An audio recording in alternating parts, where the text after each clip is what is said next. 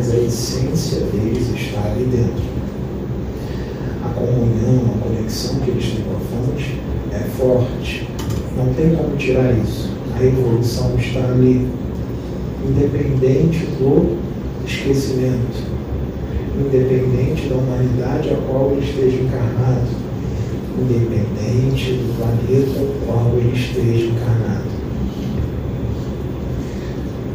E a gente diz para você que espírito, para vocês, que espírito é uma coisa, corpo físico é outra.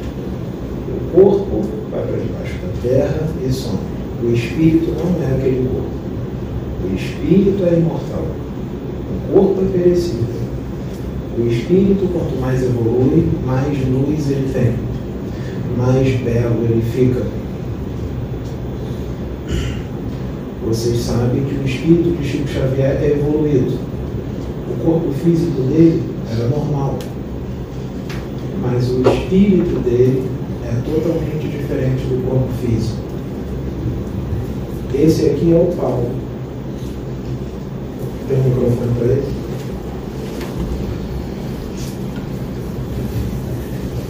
Esse aqui é o Paulo. O Paulo é um novo médico da casa. Ele foi convidado.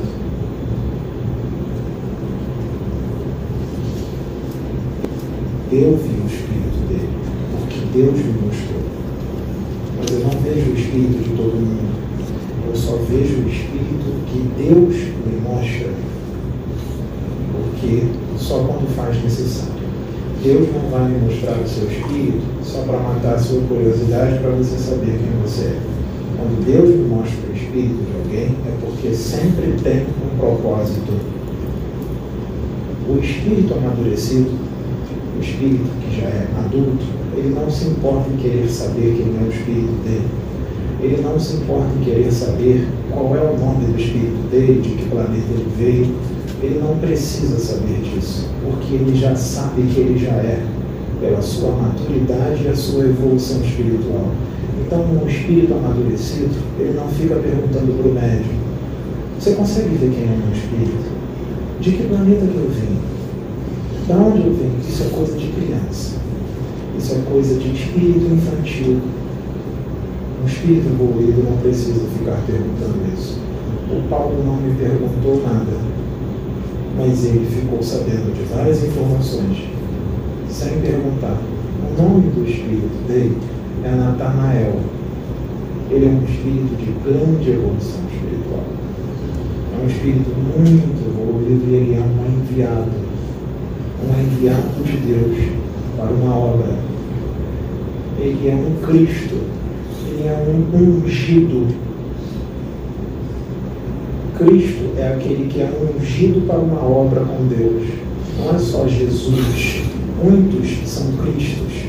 Tem muitos Cristos aqui na Terra hoje e já tiveram também muitos Cristos e virão outros. Então tira esse nome Cristo associado a Jesus, porque toda vez que ouve o nome Cristo dizem assim, que audácia dizer que é um Cristo, porque pensa em Jesus. Quando você diz que é um Cristo, a gente acha que acha que você está se comparando a Jesus. Não tem nada a ver. Não tem nada a ver. Cristos são muitos, não só nesse planeta, como em outros. vamos pensar a nível de eternidade, a nível, vamos expandir, vamos viajar longe, vamos viajar muito mais rápido que a velocidade da luz, porque a velocidade da luz é muito lento, muito devagar, vai demorar. Tem que ser uma velocidade ultra-luz, muito mais rápido que a velocidade da luz. Se você viajar nessa velocidade, durante 10 minutos você vai percorrer uma longa distância no universo. E essa distância que você vai percorrer, você vai ter passado por muitos planetas e galáxias. Você vai perder as contas de quantos Cristos você viu. Principalmente em planetas primitivos que estão em momento de transição ou pré-transição. O que é pré-transição? Foi quando Jesus estava aqui. Jesus veio dois mil anos antes para que tudo que está acontecendo agora pudesse acontecer. Foi toda uma preparação. Então foi uma pré-transição. Uma preparação. Assim como Akenaton estava aqui para preparar o caminho para Jesus vir muito tempo depois, muitos séculos depois. Deus não faz nada de forma abrupta. Deus faz tudo devagar. Ele não apressa ninguém. Assim como Deus não dá susto em ninguém. Deus não faz isso. De qual religião você veio? Fala perto do Você é evangélico? Sim, desde criança. Um evangélico desde criança. Foi colocado na religião evangélica porque tinha um propósito. Só que um espírito como esse vai chegar um momento o qual ele vai começar a questionar. Ele vai perceber que aqueles ensinamentos da religião que ele estava são muito bons, mas já não suprem. Ele precisa de mais. Ele começa a questionar. Ele começa a falar: Eu acho que isso que o pastor não é bem assim como ele está falando. Eu acho que as coisas não são desse jeito como ele está falando. O que ele está falando é muito bonito, mas vai além, não para ali. Ele começa a questionar. Não foi assim? Eu estou conhecendo ele agora, nós ainda não conversamos. Tá? Tem poucos dias que ele foi chamado e eu não sei da vida dele. Nós vamos conhecendo o Paulo aos poucos. Mas como que você é louco chamar uma pessoa desconhecida? Não precisa. O Espírito de Deus testifica outro. Eu não preciso conhecê-lo. Eu sei, eu vi, eu senti. Não precisa. Eu já conheço, sem conhecer. Entenderam? Então você começou a questionar já tem um bom tempo. Tem um bom tempo. E você tentou falar para eles as coisas que você pensava? Não. Para, Tentou alguns, explicar algumas é, alguns particulares eu explicava, mas dava, dava conflito. É, Não dá problema, né? Na minha família eu sou conhecido como desequilibrado, meio maluco, porque eu penso coisas que ele não consegue entender.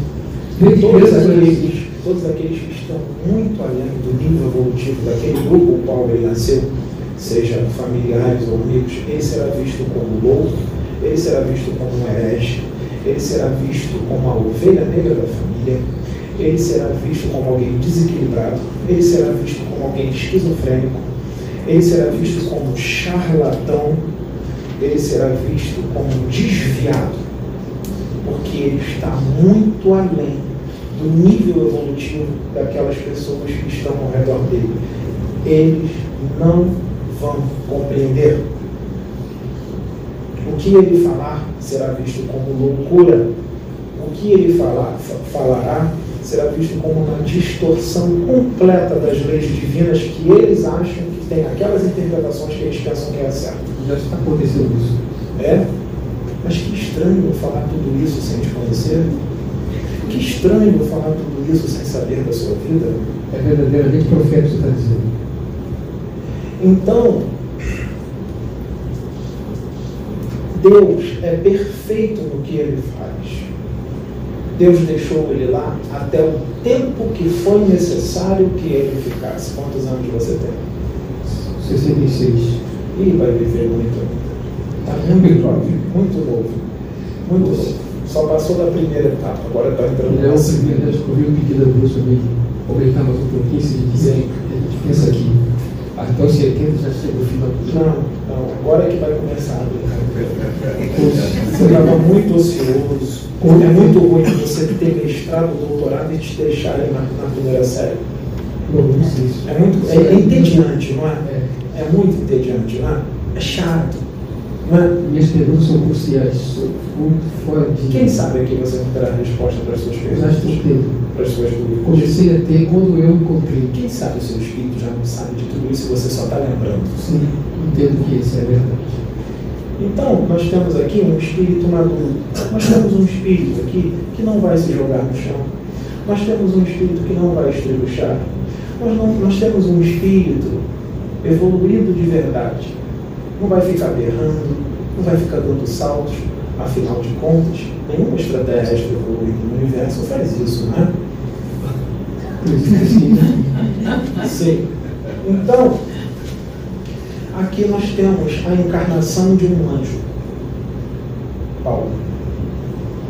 Isso foi uma grande surpresa. Eu comecei a ter essa curiosidade, pelo menos saber. Até um espírito angélico. Você. A minha mãe disse para Deus quando me perdi só a conclusão. Pode. Quando eu estava com 12 anos, com 5 anos de idade, a minha mãe se converteu à religião evangélica. E então ela foi aquela pessoa muito assim, muito dedicada, na verdade. Então Deus falou com ela, cuidado com, com o cordeiro que você tem no meio dos outros. Minha mãe nessa época tinha seis filhos, hoje chegamos a, a dez, né?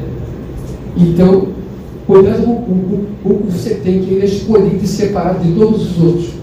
Minha mãe estudou, Deus falou no ouvido dela, eu era pequenininho, era assim, acima de idade. E, mas não falou quem era. Aí ficou naquele, né, naquela dúvida, passou uma semana, minha mãe foi na feira fazer umas compras, comprou um cavaquinho de plástico para mim, quando eu comecei a noção musical. E deu um cavaquinho para meu irmão tocar, que é o irmão mais velho que eu. Meu irmão tentou tocar, não conseguiu. Quando, quando a minha mão, eu falei assim, é esse daí. Aí Deus falou para ela, a voz veio no ouvido, ela falou assim, esse daí, cuidado com ele. Tenta, tenta muito cuidado com ele, não deixa que ele se misture com qualquer pessoa, que ele, ele é especial. Sabe por que não se misturar com qualquer pessoa? Não Porque, sei. agora eu vou te explicar. Quer, quer que eu tire essa dúvida? Hum. Porque você é um espírito evoluído, mas você está no esquecimento da encarnação. Se te colocarem, se tu colocasse em um meio de amizades complicados, você poderia se desviar pelo esquecimento da encarnação, mesmo sendo quem você é. Então Você poderia entrar na bebida, poderia entrar nas Não, não, drogas. não. Eu sei, mas se você fosse colocado nesse meio desde criança, desde pequeno, as más companhias iriam te influenciar. Você não ia fazer certas coisas, você não ia conseguir, mas tem outras coisas que você ia fazer sim. Tá entendendo? Então minha mãe, minha mãe ficou- me cuidava de mim como fosse uma menina. Eu comecei, eu comecei não, não, não, não sentido, não sentido é, moral, Você sentido, entendeu? sentido da educação. Você quer dizer. E até 15 anos de idade, eu tinha dificuldade de sair com meus amigos, é, saber quem eram meus amigos, eu tinha hora marcada para tudo. Minha mãe me olhava como lanterna. Até para me casar, que eu já me casei, até me maduro, com 29 anos na época, a minha mãe ficou com ciúme da minha esposa, com ciúme, não queria nem que, não queria abrir mão nem de mim, nem como.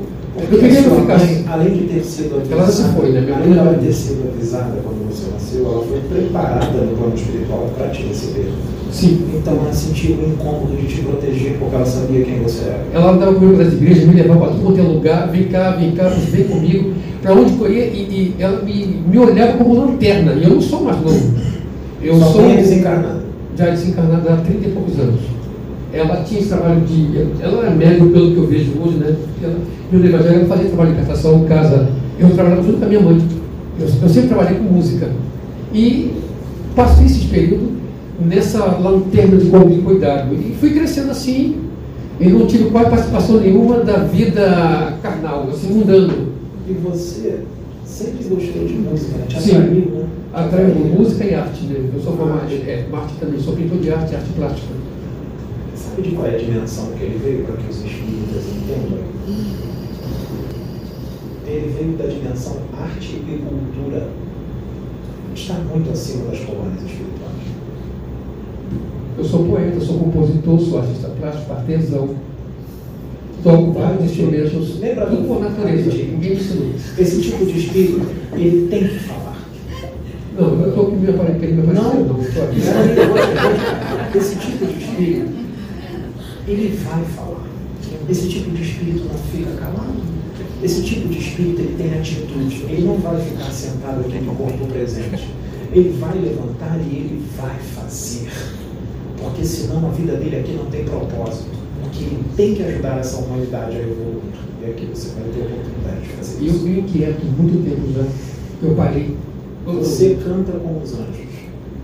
Hoje aqui tinha anjos que cantam para Deus. E você faz isso junto com eles. Sim, eu sinto quando eu canto, eu sinto que eu não canto sozinho. Eu sinto até dentro de casa, eu canto muito dentro de casa. Eu componho letras, eu tenho a letra, eu componho louvor para casa de oração, ministério, tem um louvor aqui que fala de todo o sistema da, da plataforma. Vocês estão entendendo a inspiração e a intuição que vem de cima? Compositor inspirado por quem? É. Tem poesia, tem pensamento, tem poema. Os compositores que são. É. Médicos também. Né? São inspirados por Deus que são pela luz e outros pelas trevas. Uma das coisas mais frustrantes que eu tenho necessidade é me conhecer a mim mesmo. Eu, eu, eu, fico, eu, fico, eu vejo que parece que sou dominado de uma forma assim meio estranha. Eu quero me conhecer eu mesmo. Tem hora que eu fico assim, eu sou normal. Eu já falei assim, não, aqui você vai ser considerado anormal. Eu penso, eu penso a coisa de louco. Quando era criança, eu ficava olhando para o céu, tentando, eu tentando imaginar o limite desse céu azul. Eu queria passar lá para cima. Eu tentei desenhar o interior do céu, tentar fazer uma pintura. Eu tentei fazer isso. Um homem comum andando pela rua e as pessoas não têm nem ideia de quem é que está caminhando por aí neste corpo passa batido no meio de todo mundo. Tem que ser assim, gente, porque se as pessoas conseguissem ver o espírito deles, não iam conseguir andar na rua. Ele ia ser idolatrado, ele ia ser venerado, iam criar uma religião nova com ele, iam fazer um monte de besteira. Isso é típico de humanidades primitivas. É típico de humanidades primitivas. Então, colocam o espírito dele nesse corpo, igual a todo mundo, passa batido se falar, ninguém vai acreditar que ele é mesmo. Não foi assim dois anos atrás? Ninguém acreditou. Nem dentro de casa acreditava. Nem o pai, nem a mãe. E olha que foram preparados para recebê-lo. Só acreditaram quando começou a acontecer algumas coisas. Quando ele falava algumas coisas, achavam um menino muito adiantado para aquela idade. Como é que pode um garoto de 12 anos falar essas coisas? Ele vai falar. Ele vai falar. E outra coisa, ele vai ter um excesso de sinceridade ele vai falar para aquela humanidade qual é o nível evolutivo dela, quem eles são. E isso não será ofensa, isso será a verdade. Mas ele será visto como alguém mal educado. Ele vai dizer quem ele é. Diga, eu sou. Eu sou. Você é mesmo. Ele vai dizer quem, quem ele é. E não importa o que os seres primitivos daquele planeta pensem. Ele vai dizer quem ele é e de onde ele veio.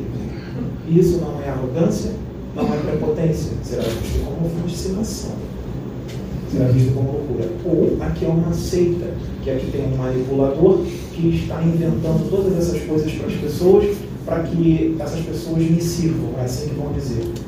Eu sou um manipulador, eu estou criando uma seita, que estou ludibriando todas essas pessoas. É isso que eles aqui nesse planeta dizem. Primitivos, atrasados, muito pouca evolução espiritual, uma distância estrondosa de Deus e vão precisar de milhares, talvez milhões de anos para adentrar a dimensão que você já está há muito tempo. Eu queria saber, curiosidade, por que, que eu passei a ter sonhos? Eu subindo como um balão, assim, na velocidade da luz. Não, eu, eu, eu, eu como Você subiu sozinho? É. Porque mas cheguei lá em cima do céu azul, aí você conhece, eu quero passar lá daquele, daquela parte de cima azul. Você conhece o caminho de casa? E o espírito, esse tipo de espírito, ele não consegue ficar muito tempo nesse corpo. Quando esse corpo dorme, ele tem que sair um pouco para se retemperar, porque é muito difícil se manter nesse corpo denso, porque está muito além da sua frequência vibratória. Você tem que sair, senão você não aguenta. Assim eu não consigo misturar com o mundo material, então tenho dificuldade de viver assim quando encontrei então, esse entendimento da vida espírita, na verdade eu sou evangélico, então eu aderi espiritismo de. Foi ano, foi de janeiro para cá. Mas eu andei assim no entendimento, acho que uns 40 anos em, em então, de, de, de um ano e pouco. Eu sinto que eu andei assim 40 anos na mente. Quando eu comecei a acompanhar a plataforma de oração. Você sentiu? Eu comecei a encontrar todas as minhas perguntas sobre ele, eu tinha perguntas cruciais. Por que, que eu vivo assim? Por que, que o mundo é assim? Por que, que existe esse limite de, de vidas que a gente tem tão pouco? Eu tinha uma frustração muito grande. Foi assim, engraçado, daqui a pouco eu vou morrer, daqui a pouco eu vou tudo. Todo não sabia que existia reencarnação. Eu tinha uma frustração comigo. Se eu não conseguir completar a minha vida, já vou embora com tudo pela metade. Vocês conseguem ver a roupa dele? Conseguem? Como é que é a roupa dele? Qual é, como é que é? Azul e branco? Não é não. Ele está de armadura, escudo e espada. Tem capacete. É vocês não estão enxergando? É. Tudo reluzente. Aqui é falso. O verdadeiro vocês não estão vendo. Esse copinho está ali, babado, está ali, É muita pancada que eu já nem se fala. Vou te dar umas dicas creatineiras, whey proteineiras e desse lado aí. Tá bom? Não era assim, ele era pouquinho. Tá ali, cai, cai. Fica tranquilo. Fica tranquilo. Ele Aqui- vem minhas fotos, vai dizer que sou eu. Sabe quem é a família dele? Não sabe. A família dele está aqui. Ele encontrou a família dele, cósmica. Vocês levam tudo pro lado do sangue, né? Não, não. Não a tem minha, nada a a minha, ver. minha avó não longe, Tá eu estou sozinho. Paulo, tá distante, tá longe. É chato ficar dando mamadeira durante 66 anos, né? Quando você dá mamadeira durante uns 5 anos, 6 anos, até 10 anos até vai. Mas 66 anos dando mamadeira e papinha, haja paciência, né? Com certeza. Haja paciência. E isso aqui, gente, não é o que possam estar pensando, que eu não vou falar a palavra para não dar ideia, é a verdade. Que o meu compromisso é com a verdade. E eu tenho que falar a verdade. Porque se eu não falar a verdade, então eu não vou gravar. Então eu não vou falar. Eu vou ficar quieto. E a verdade vai doer. A verdade vai incomodar. Ah, mas vai incomodar muito. Vai incomodar bastante. Não é, Paulo? Ela pode incomodar tanto que podem até crucificar alguém há dois mil anos atrás. Nosso mestre. Você conhece muito bem que você fica face a face com ele. Você conhece ele de longa data. Hum, Não é? Sim. Mas não lembra de nada, né? Não. Está aqui, o novo médium. Quando a espiritualidade é, apoia alguém ou convida alguém, é assim. É desse jeito. Eu trabalhei com coisas espirituais, é, como vocês fazem na igreja evangélica, é trabalho de libertação, cura divina. Eu já atuei nessa área. Muitas pessoas receberam cura através das minhas mãos, pessoas receberam libertação. Só que, infelizmente, das meus irmãos correram, eu expulsava meus irmãos Não, você está no esquecimento. Eu expulsava ele, sai desse corpo, sai, vai, vai para onde você sai. Voltou, né? saía, não, vai. Essa autoridade não Mas, adquiriu. mas ele acontece que não- o mas, mas o moço mas o moço tratava ainda, eu não sabia que eles eram Não tem problema. Para mim era tudo chifrudo lá do Então, como é que é? Você não sabe, você não veio de lá. Então, tudo isso para ser de chufre na rua, isso para mim era tudo cambada de gente que não presta. Desculpa. Isso, né, foi- Quando eu comecei a entender que são meus irmãos desencarnados, eu falei, meu Deus, quanta besteira que eu fiz. Quando eu começo a entender isso, meu Deus, como é que pode? Compartilha, Maria Patilha. Um dia eu fui expulsar demônio. O espírito, né? Não tem problema. Quem está aqui sou eu. Você Quem está aqui sou eu. Eu vou jogar, eu vou fazer, eu estou fazendo isso. Quer dizer, quiumbas, eu hoje entendo que esses que hoje que eu A nomenclatura não, não importa. São seres humanos. esses que desencarnados. os que esses que faziam esses papéis, hoje eu, hoje eu entendo isso. Eu falei, meu Deus, tudo estou entendendo por causa desse ministério aqui, Casa de Oração. Agora, rapidinho. O que, que, que que a espiritualidade está fazendo? Um conteúdo aqui totalmente mais voltado para o espiritismo, para o universalismo, para a Umbanda, trazendo um evangelho. Pastor, Pastor. e o pastor Foi pastor para trabalhar aqui. Aqui, para falar de reencarnação. Vão dizer que eu estou te levando para o inferno. Se prepare. Fiz casamento de funeral, fiz palestra. Eu estou te desviando. Trabalhava nessa. O que, que a espiritualidade está fazendo? Que bagunça! Eles estão fazendo uma miscelânea. Calma. Deixa eu te falar um negócio.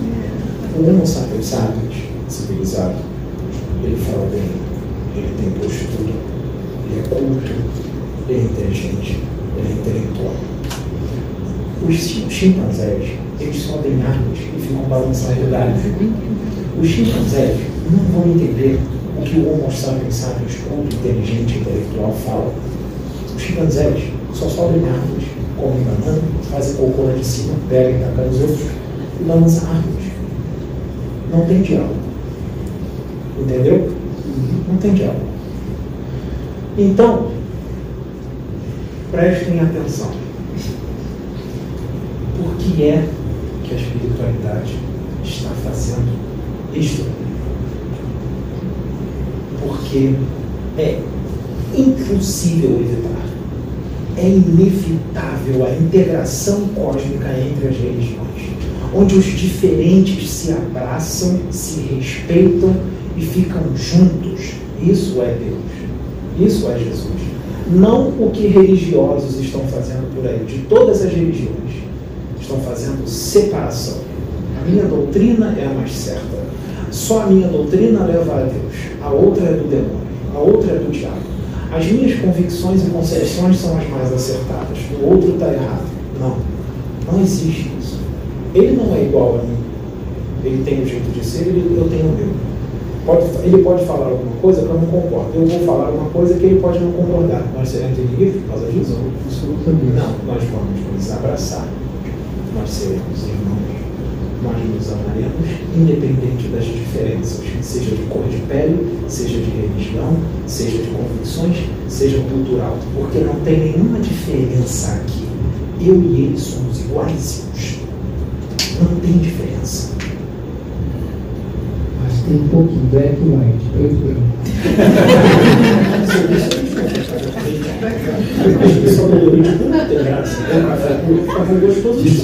Só para ironizar o ofício. Então, é isso que a espiritualidade quer. Esta é a humanidade do futuro. Não a humanidade primitiva de agora, que já está em transformação.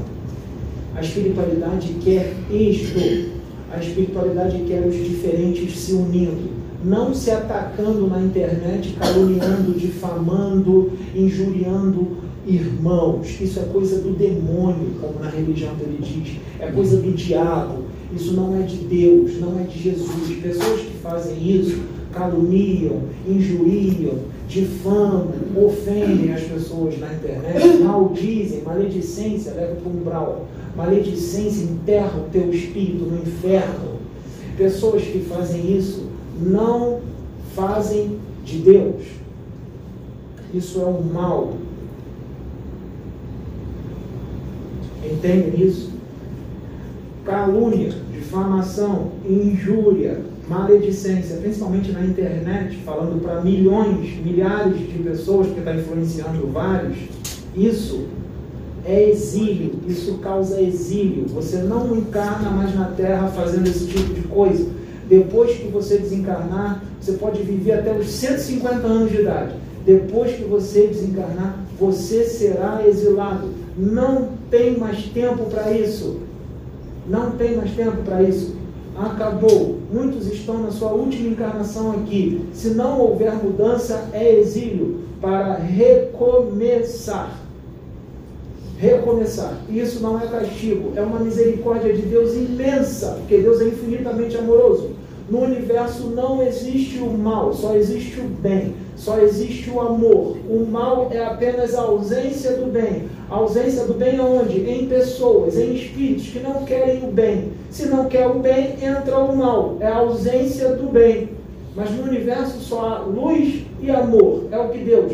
Deus não castiga, Deus não pune, Deus é amor. E outra coisa, todos são filhos de Deus, não importa quem seja, seja quem está no mal ou no bem, é filho de Deus. Não existe isso, que só é filho de Deus quem aceita Jesus, só é filho de Deus quem obedece a Deus, quem não obedece não é filho. Ele criou todos, todos são filhos, todos vieram dele, não tem como dizer que não é se vieram de dentro dele.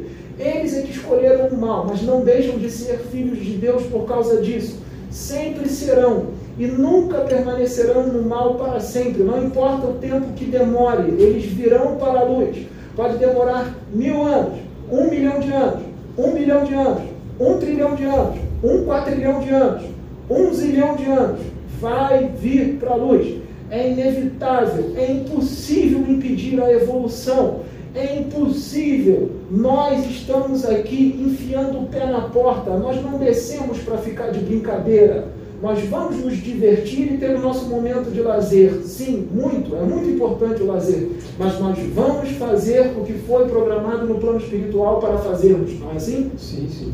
Nós vamos fazer. Esse tipo de espírito aqui não recua. Esse, esse tipo de espírito que está aqui só avança. Não importa o que pensem, não importa o que falem, não importa o que o caluniem, o que o injuriem, o que o difamem, o que o maldigam. Quem faz isso já está mostrando qual é a sua evolução espiritual e de onde veio. Já é um desgraçado por si só, já é um infeliz por si só aquele que faz isso. Ele já mostra quem ele é quando ele tem esse tipo de atitude. Só não enxerga quem não quer. E só segue esse tipo de gente quem é igual a eles. Quem tem afinidade com eles. Quem sintoniza com eles. A casa plataforma de oração não é isso. A casa plataforma de oração é união. A casa da plataforma de oração é amor. É fraternidade. É a integração cósmica entre as religiões. Esse é o futuro. Não tem como impedir. Isso já está em curso nós começamos um pouco devagar com Ercílio Mais e outros universalistas que já encarnaram aqui. Agora a coisa vai ficar mais forte. Vai ficar mais forte. Porque agora a gente também tem esse veículo aqui, YouTube. Isso aqui é um veículo tanto para construir ou destruir. Não é? Com certeza. Então, olha ele aqui acredite quem quiser. Quem não quiser acreditar, nós já estamos acostumados com isso, né, Paulo? Uhum. Principalmente em planetas mentiros, não é isso? É. Quando a gente desce aqui, a gente já sabe o que a gente vai passar. Né? Aí, Mas a gente não deixa de fazer o que a gente tem que fazer. Né? Uhum. A gente não deixa de fazer o que a gente tem que fazer. A gente já conhece. Agora você vê, você chegar para alguém falar de uma nave um planeta gargalho, eles não enxergam um palmo acima da cabeça. Não vão Eu tenho facilidade de acreditar em coisas impossíveis. Eu tenho uma facilidade muito grande de acreditar. Que são possíveis. É, assim, não coisa. Não, Consideradas impossíveis É, aqui. consideradas impossíveis. Aqui tem um monte de gente que agora considera um monte de que coisa você, se impossível. parecemos ser aqui verde e dizer que é Jesus, eu acredito. No bom- no bom sentido, que, que seja real. Para mim não me espanta. Eu já vi um espírito com o nu, fisicamente falando. Quer ver? Quer ver? Eu vi assim. Tá, sim. Isso é uma curiosidade que eu até queria que vocês se entendessem, até, até para aguçar a fé de vocês e até me ajudar na orientação Sim, dele. sim. Eu vi muitos anos com esse problema na minha cabeça, antes de conhecer o Espiritismo. Eu não sabia que existia reencarnação, nada disso eu acreditava. Não, Ouvi. você sabe, só dá no esquecimento. Sim. Eu era criança, tinha mais ou menos 7, 8 anos de idade, quando eu estava assim no quintal, eu não vou contar detalhe para não tomar tempo. Eu estava Não, pode falar. A palestra é de 5 horas. Eu estava no quintal. Eu estava dentro de casa, uma irmã minha. Antigamente, viram que era normal as casas ter isso, o banheiro no quintal, né? Chamava de casinha, desculpa, caseiro. É, o, isso era costume antigo. Tem muitos anos que era criança, né? Eu fiz já tem muitos séculos. A minha irmã mais velha pediu que eu fosse levar lamparina, quer dizer, a luz antiga, porque o banheiro não tinha luz, para poder clarear para ela enquanto ela ia lá fazer a sua necessidade. Eu fiquei na porta com a lamparina. Era garoto, né? De 5 anos de idade, 6 anos. Daqui a pouco, quem você pega um- um- uma lamparina de noite, de noite, você não consegue ver do outro lado, porque a cla- a claridade embaça a visão. A minha irmã passou por mim e foi embora, eu fiquei. Eu tinha um medo, estava de escuro danado, né? Foi embora, então eu fiquei em pé na porta com a lamparina. O portão era como daqui, bem longe. Eu escutei quando o portão bateu, o portão de madeira, e veio entrando um troço, um, um, um ser assim pequenininho, desse tamanhozinho, veio entrando. Eu fiquei olhando e veio subindo as escada, subindo, subindo. Assim, eu olhando o olho físico. Até então, parecia uma sombra. Veio entrando e chegou, chegou, parou na minha frente. Eu vi com o olho nu, fisicamente falando. Vou dar até dica. Cabeça de, de, de, de, de chifre ou orelha grande, corpo de macaco, pé de boi e mão de macaco. Parou na minha frente assim com os olhos vermelhos, parece meio amarelado, meio vermelhado. Ficou me olhando. Eu fiquei olhando ele também. Assim, eu fisicamente, como fosse. Sem, eu não estava nem. Eu não estava Vendo como se ele encarnado fosse. Sim. E só Aí encarnado. eu fiquei assim. a minha mente ficou meio paralisada assim, mas eu estava vendo fisicamente. Aí eu, eu fiz assim com a dele, fiz assim com a mão assim, que eu ia queimar de roupa brincando assim. Quando eu parei, que eu olhei assim, eu dei um grito, joguei a panela para cima, saí correndo. Eu desesperei, eu fiquei 10 anos traumatizado, com, com medo, minha mãe tinha que orar para poder dormir. Estão encarnados. Aí você não fica tranquilo, criança não ataca não. E atrás da nossa casa tinha um centro de macumba, que se fala, né? Quando ele saiu andando assim, foi embora, saiu andando. Eu fiquei olhando de longe. Quando, ele, quando eu olhei assim que eu caí em si, eu saí correndo. Mãe, mãe, eu vi um bicho do demônio. Da minha família. Você aceita dividir essa palestra comigo? Eu falo, você fala, eu falo, você Desculpa, fala. assim. Aceita? Permite, desculpa, desculpa, perdão que eu cortei o assunto. Nós vamos longe. Primeiro dia na casa. Primeiro dia. Já vai chegar dando palestra. Eu vou repetir. Primeiro dia na casa. Já vai chegar dando palestra. Bom, Preciso falar mais alguma coisa? Desculpe, gente, que eu, eu acabei me precipitando. Eu não ia falar, eu só queria contar porque Fala do seu jeitão. Fica tranquilo que aos poucos você vai buscando um vocabulário. Com 66 anos de creche de infância, né? É que eu, fui- eu fui palestrante, né? Na, na, na, eu saía fazer Se ele foi palestra, palestrante, então por que, que eu convidei ele? Por que, que o Pedro convidou ele para Eu fiz muito palestra? isso. Eu fazia congresso palestrante no meio de- desses homens aí, Por que, que viajei. o Pedro convidou ele para palestra? O Pedro não sabia que ele era palestrante. Nós sabemos. Nós sabemos quem ele é. E nós sabemos o que ele vai falar. E vou logo dizer com antecedência: o que ele vai falar vai incomodar muito. Vai incomodar bastante. Porque ele vai falar verdades. E a verdade aqui no planeta Terra dói. A verdade no mundo totalmente regenerado não dói, não. A verdade no mundo ditoso não dói, não. Mas aqui dói. Porque a verdade é o remédio para quem está doente. A verdade é o remédio para quem está doente. E às vezes a doença já dura muito tempo. E o remédio, ele é muito amargo. Então, quando a pessoa toma aquele remédio, ela faz uma cara feia como se tivesse chupado um limão. Eu já estou abandonando, destruindo quase todos eles. Os grandes amigos que eu tinha do meio evangélico, os líderes, estão todos de olho, estão tudo distantes, não fica perto dele, não, porque ele está todo diferente, ele deve estar endemoniado. ele- Vão se afastar mais. Vão se afastar mais. Eu tinha- a minha rede social- quando estiverem aqui, Meu Deus, era enorme, eu estou fugindo do mundo. eles vão dizer que você está seguindo o anticristo. Eles vão dizer que eu sou o anticristo. Não fica tranquilo que eu não Eles vão dizer amalgo. isso. Eles vão dizer que eu sou filho de Beuzebu, que nem fizeram há dois mil anos atrás. Basta os meus irmãos, o céu está a meu favor. Deixa eu te dar uma dica. Olha só. Você tem uma mediunidade natural. Você tem uma faculdade intuitiva poderosíssima, intuição pura. Você, sua conexão com Deus é fortíssima. Então o Espírito Santo do Senhor, ele vai descer em você agora. Ele vai descer em você agora, o Espírito Santo do Senhor. E o que vai sair da sua boca vai vir dele. Se mantenha conectado só deixa fluir. Me acompanha que o que eu vou falar vai te dar o gatilho para que tudo que está aí dentro do teu espírito saia. Tá bom? Porque isso aqui é só o começo. Vai vir muito mais. Tu vai ser considerado um cara chato. Tu vai ser considerado um cara que julga. Tu vai ser considerado um cara arrogante, prepotente. Tu vai ser considerado um cara que traiu a religião. Tu vai ser caluniado, difamado e injuriado. Farão maledicência com o teu nome.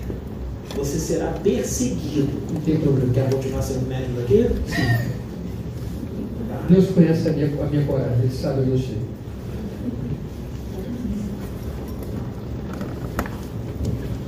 No universo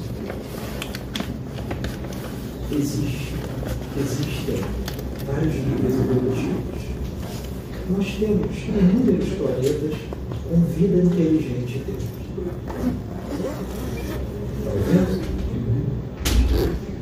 Existem os mundos primitivos, onde habitam espíritos que acabaram de adquirir a luz da razão.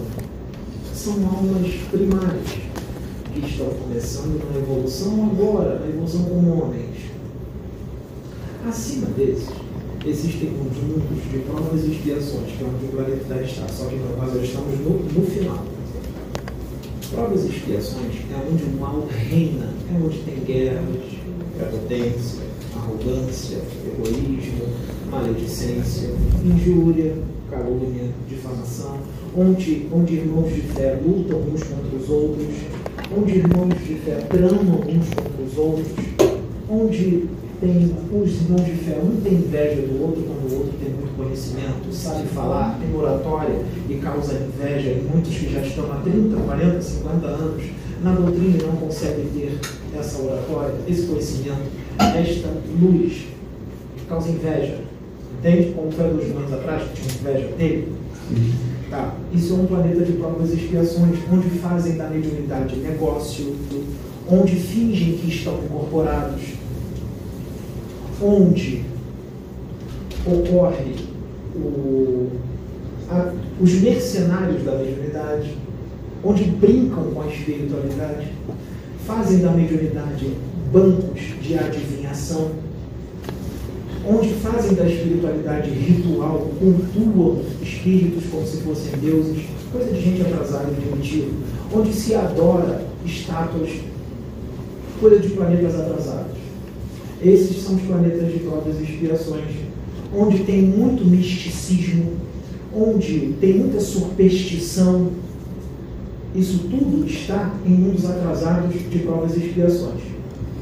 Só que se o, a, a, o nosso Senhor Deus não mandar espíritos que estão muito além da evolução daquela humanidade, aquilo não muda, aquilo vai ficar perdurando por toda a eternidade. Então, de tempos em tempos, tem que mandar esses espíritos, assim como o seu, para poder acabar com aquele paradigma, aquele panorama de visão atrasado, porque tem que evoluir, tudo no universo evolui. E no início, todos esses que são enviados, eles serão assassinados, porque não vão aceitar o que eles falam. Eles serão separados da família, a família vai dizer que ele é um herege, que ele é um traidor. É isso que vai servir, é o que vai acontecer, mas vai dar certo, porque vai alcançando aos poucos muitos. E aqueles que não aceitam estão absorvendo tudo o que está sendo dito, mesmo não aceitando, está sendo impresso no espírito. Está dando certo. Planeta de prontas expiações. Existem os mundos regenerados onde o bem se sobrepõe ao mal, mas ainda tem ainda provas, algumas expiações, é o descanso da luta de quem veio do planeta de provas e expiações. Nós temos os mundos ditosos, onde tem espíritos evoluidíssimos, onde o bem se sobrepuja muito ao mal. O mal que tem lá não é esse mal que a gente conhece aqui. No mundo ditoso, o mal que tem, ele é mínimo, mínimo, é um malzinho pequenininho, é um negocinho bobo que aqui nem vai ser considerado como mal. E não são todos que têm isso, são alguns que já estão abandonando aquele resquício que aqui nem seria percebido, ou seja, praticamente o bem reinando. E nós temos os mundos celestes ou divinos, onde o bem é soberano, não existe nada de mal, nem resquíciozinho.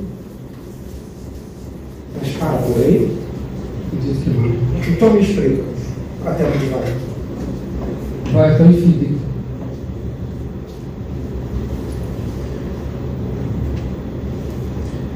Quando ele fala vai até o infinito, eu entendo.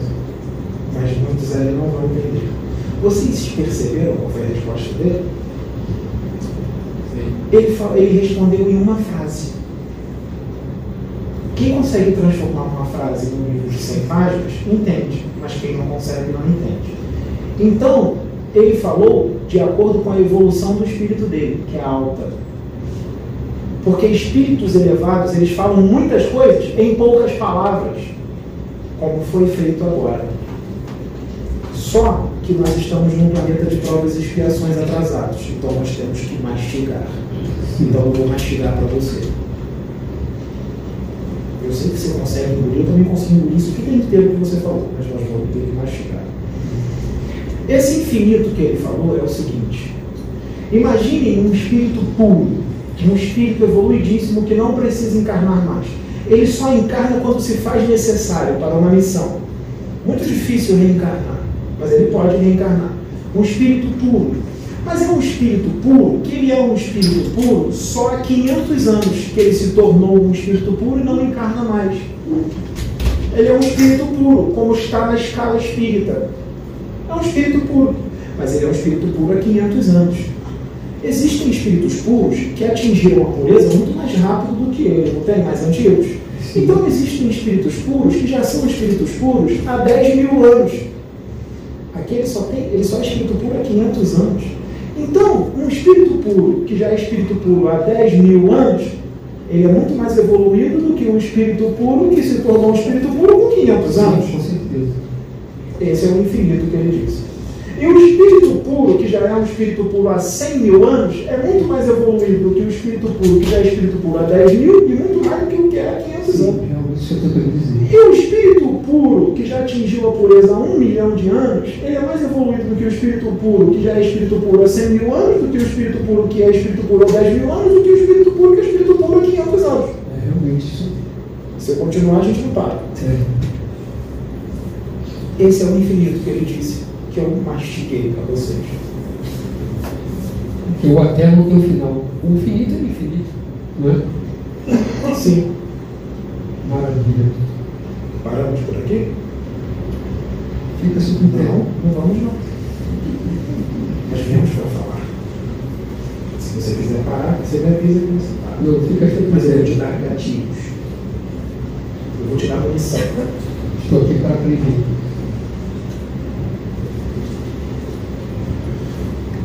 O planeta Terra está ligado a vários planos dimensionais. Várias dimensões estão ligadas ao planeta Terra. Vamos resumir? Nós temos o umbral. Vamos falar do umbral. Nós temos o umbral, o baixo umbral, o médio umbral e o alto umbral. O baixo umbral é o umbral grosso, é onde está o abismo, onde tem espíritos muito endividados, muito maus. O médio umbral, ele está muito próximo aqui da crosta. Ele é muito parecido aqui com a região física. Existem prédios, casas, pessoas para lá e para cá. Muitos que andam no médio umbral nem sabem que estão desencarnados. Essas dimensões se interpenetram na física com a dimensão extrafísica, umbral médio.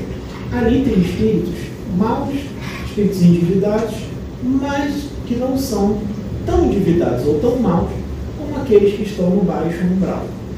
O alto umbral são as colônias espirituais, onde tem espíritos evoluídos, que têm uma ótima evolução, mas ainda é uma evolução muito pequena, na frente de tudo que há no universo e na frente das dimensões ainda superiores ao, às colônias. Por exemplo, a dimensão que o seu espírito vem está acima das colônias. É necessário que seja dessa evolução para causar impacto. Porque se fosse alguém da colônia, no momento que nós estamos, é muito pouco. Tem que ser gente de cima, mais em cima, para causar um impacto maior. Então, as colônias espirituais têm muralhas, por quê? Porque ela está muito próxima do médio umbral. Então, tem espíritos do médio umbral que às vezes tentam invadir essas colônias. Então, são necessárias essas muralhas. Às vezes, eles insistem. Tem uns que têm umas cordas, parece aqueles filmes medievais, Senhor dos Anéis, eles tacam as cordas para subir. Então, os soldados que estão em cima, os sentinelas bem, eles são obrigados a disparar armas elétricas. Essas armas elétricas, feitas de puro eletromagnetismo, a energia, ela vai direto no cordão de ouro que liga o corpo mental do espírito ao perispírito e causa um desmaio neles. Eles só caem desmaiados. Entende? Muitos são recolhidos para ser tratados e muitos ali já estão no mal há muito tempo. Então, depois de uma atitude como essa, que às vezes já está sendo tentada várias vezes, eles aceleram o seu processo de degredo cósmico. Eles aceleram o seu exílio, ou seja, o ranger de dentes deles, que é a reencarnação em mundos mais atrasados. Adormecem ali, já são pegos e já são levados para reencarnar em mundos primitivos. Então, esse processo de degredo cósmico, esse processo de exílio já está em curso. Mais ou menos em 2059, dependendo das escolhas, porque o futuro muda de acordo com as escolhas. Tá? Então, essa resposta que eu vou dar para vocês agora é de acordo com agora, mas isso pode mudar para mais ou para menos. Mais ou menos em 2059, muitos dos espíritos que estão no baixo grau já vão ter sido deportados daqui da Terra. E nós, de acordo com as escolhas, estaremos num mundo totalmente regenerado em meados de 2257. Mas teve um extraterrestre aqui, achar, que disse que nós estaríamos regenerados em 2500. Ele está errado? Não. O 2257 pode mudar e o 2500 também. Para mais ou para menos. Dica, né? toque. Eu acho que não vai passar de 2.500, porque as coisas estão acelerando. Tem que ir logo. A humanidade daqui é muito devagar e preguiçosa. Se deixar na mão dele, vai só no ano 30 milhões. Então, isso pode ser menos do que 2.500, sim. Só que não vai ser um mar de rosas. Quem ficar aqui vai ter que reconstruir tudo que foi destruído durante todos esses milênios, vai ter trabalho. E todo mundo que ficar aqui não é perfeito. Tira essa ilusão da cabeça. Teremos muitas pessoas aqui com defeitos, com provas, com expiações ainda, mas reduzido, menos. Vai ser mais tranquilo, não serão provas ou expiações tão pesadas, tão fortes, tão rígidas. Será bem, serão provas e expiações mais tranquilas, mais fácil de se lidar. Muito mais fácil de levar. Se agora, do jeito que está, um monte de gente está vivendo bem, imagine do jeito que eu estou falando. Eu sei que muita gente não está vivendo bem. Eu estou querendo dar só um exemplo. Então, percebam, nós estamos agora com mais de 8 bilhões de seres encarnados, de espíritos encarnados. 8 bi. Mais de 8 bi. Mais ou menos em 2057, nós chegaremos ao 9 bi. Quando foi falado aqui em outros vídeos que nós já estávamos com 9 bilhões, os espíritos que incorporam e canalizam, eles já enxergam além. Então, às vezes, eles já falam já um número que vai ser daqui a pouco, que para eles é daqui a pouco. Então, eles já falam 9 bi logo. Eles já arredondam. Porque eles sabem que vai chegar a 9 bi. Vai chegar a 9 bi. Mais ou menos em 2057. Até lá, vai chegar a 9 bi. Só que, há pouco tempo atrás, nós tínhamos muito menos pessoas encarnadas aqui, espíritos encarnados aqui. Em 1800, mais ou menos, nós tínhamos aqui só um bilhão, mais ou menos, de encarnados. Um bi só. Em 1960, de um bi, a gente passou para 3 bilhões e 500 milhões. Um interstício de mais ou menos 160 anos. E de 1960 até agora, 2023, olha quanto tempo. 63 anos. Em 63 anos nós passamos de 3,5 para 8 e pouco. É muita gente. Da onde é que estão vindo esses espíritos? Paulo. Do mundo espiritual. Sim. Agora tem que mastigar. Sim. Você vai aprender a mastigar. Sim. Você vai aprender. O que, que é o mundo espiritual? São dimensões celestiais. Sim, são dimensões celestiais. Essa parte Pode falar na sua língua, do seu jeito. É, são, é, as moradas espirituais, que são Sim. do reino espiritual. Agora vamos perguntar para as pessoas. O que, que é o plano espiritual? Para vocês. O que, que é o plano espiritual? Ele é multidimensional, tem várias é, dimensões, vários níveis em cada dimensão. Sim, vai. tá certo. Mas eu quero uma resposta mais completa. O quê? O que, que é, Arthur? O universo. Não, já respondeu. Tudo o que está dentro do universo. dimensões planetárias. Tudo o que está dentro do universo. O planeta Terra está dentro do universo? Então aqui é o plano espiritual também. Vocês são espíritos? Plano espiritual. Vocês estão no plano espiritual. Plano espiritual mais denso, mas é plano espiritual.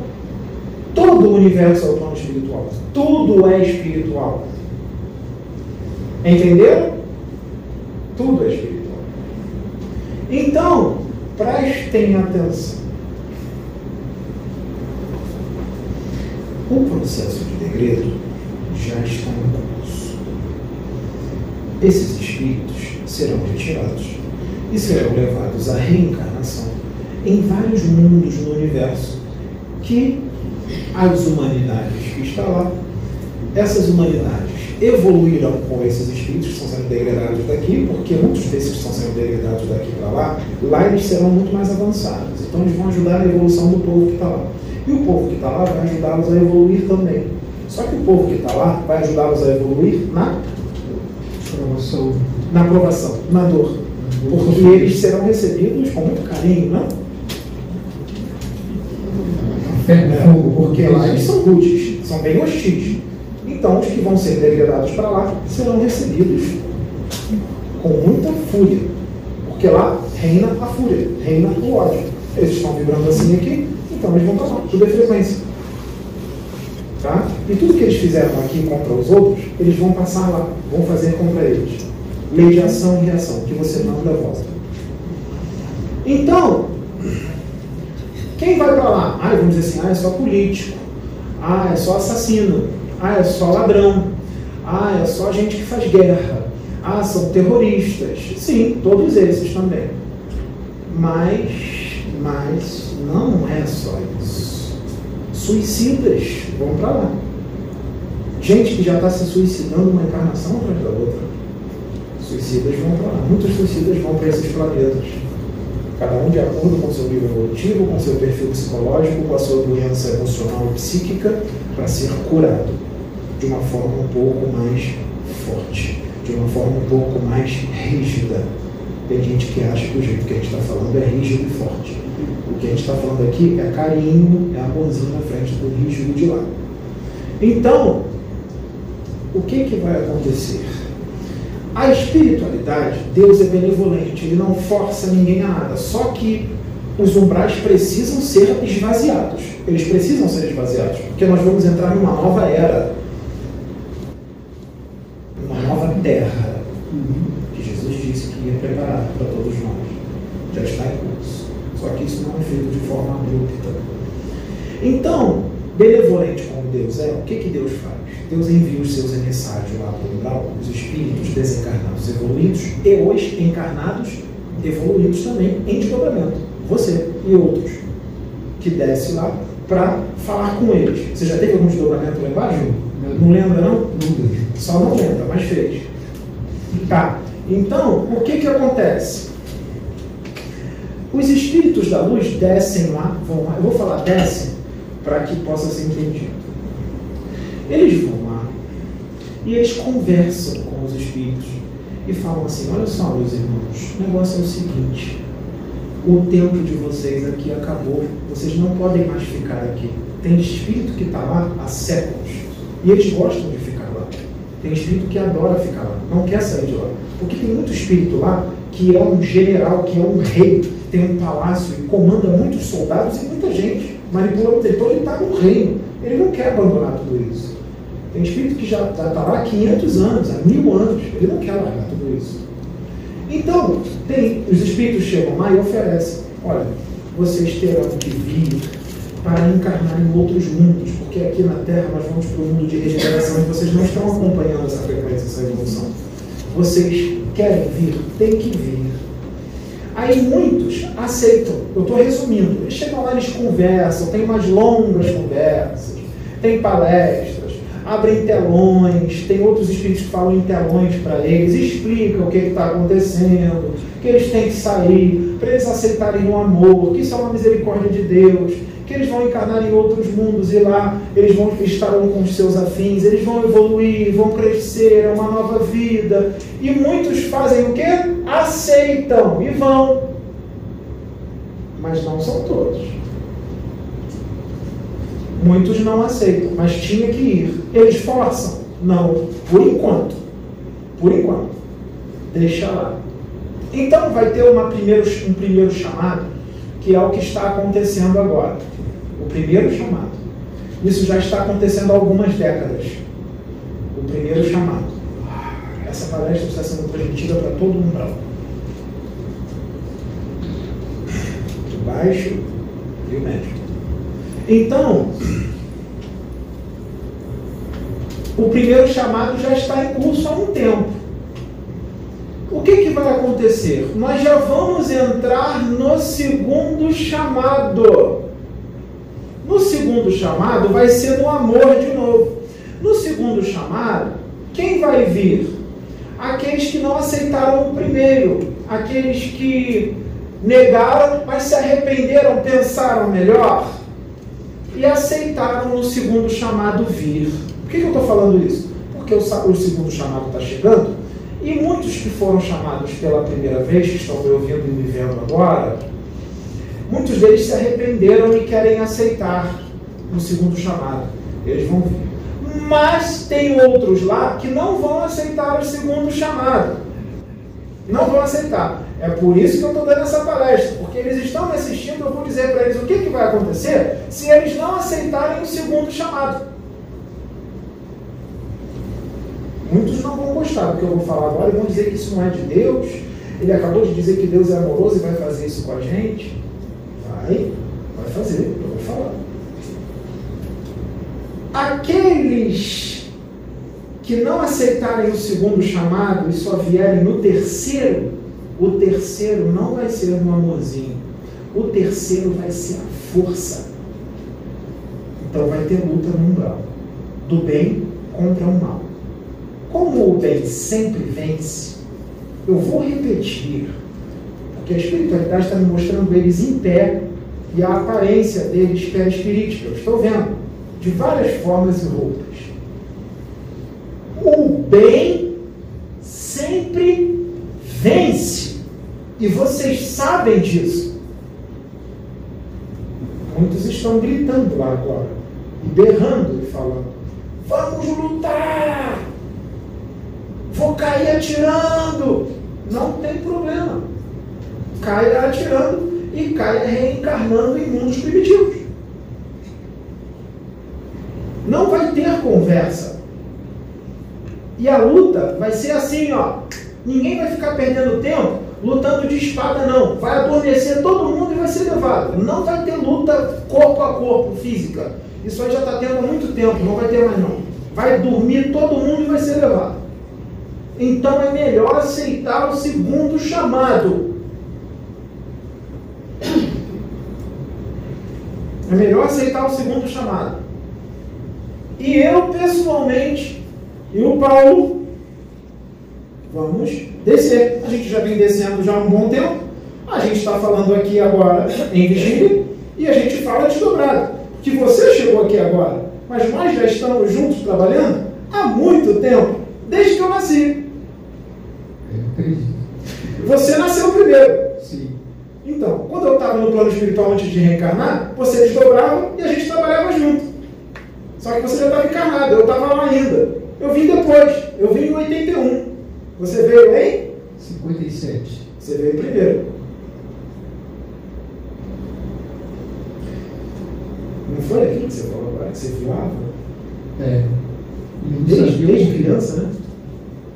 Eu que esse, sempre sonho disso. Eu saí. Voava para cima, É. para ir para casa, para se retever e para baixo, para trabalhar. Então, continua trabalhando, agora vai trabalhar mais ainda. Já está, né? Já está, já, já está servindo a Deus. Já está servindo. Não, não, irmão, não é, não é, não é o diabo, não. Não distorça o que estamos falando e não manipule os que estão aí ao seu lado. Não é o diabo, não. Vocês querem que eu me mostre para vocês?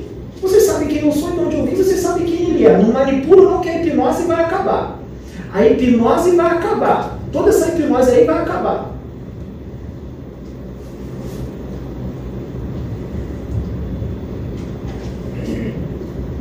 Então, prestem atenção. Eu estava falando com um espírito. Então, prestem atenção. Esse é a força Ninguém vai pegar eles pela goela, bater neles e ser violento com eles. Não é nada disso. O livre-arbítrio, ele vai só até um certo ponto. Os crimes que eles estão cometendo, os crimes que eles estão cometendo, já perduram milênios. E eles sabem muito bem disso. Livre-arbítrio vai só a um certo ponto. E outra, vocês foram avisados já ó, há muito tempo. O Cristo desceu aí há dois mil anos atrás e conversou com vocês. Porque vocês já vêm encarnando e desencarnando e indo para o mesmo lugar. E o Cristo, quando foi lá, vocês estavam desencarnados e vocês o ouviram. Então, já estão sendo avisados há muito tempo. Então, Deus foi bonzinho há muito tempo.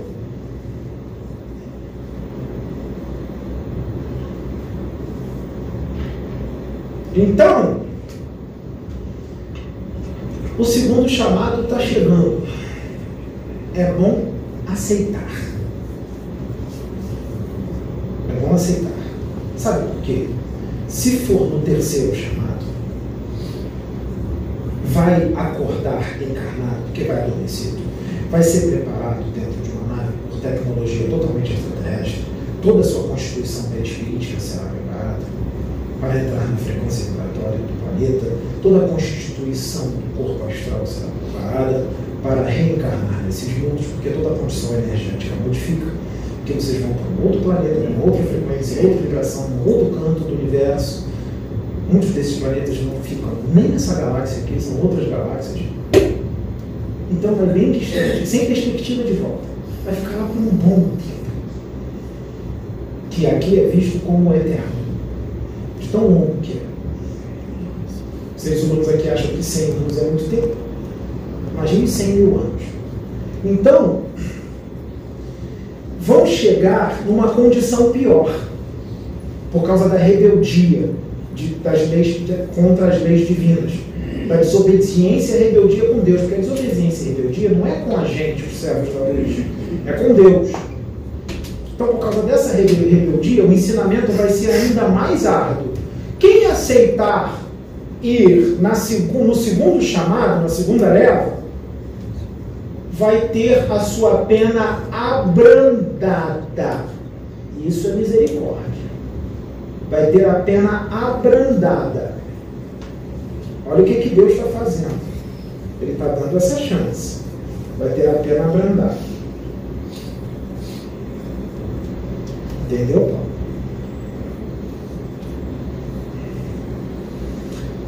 Quando eu tinha, eu Pedro, quando eu tinha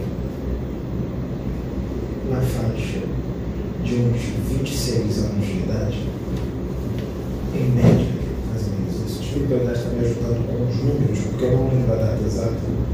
Em média, 26 anos e meio de idade,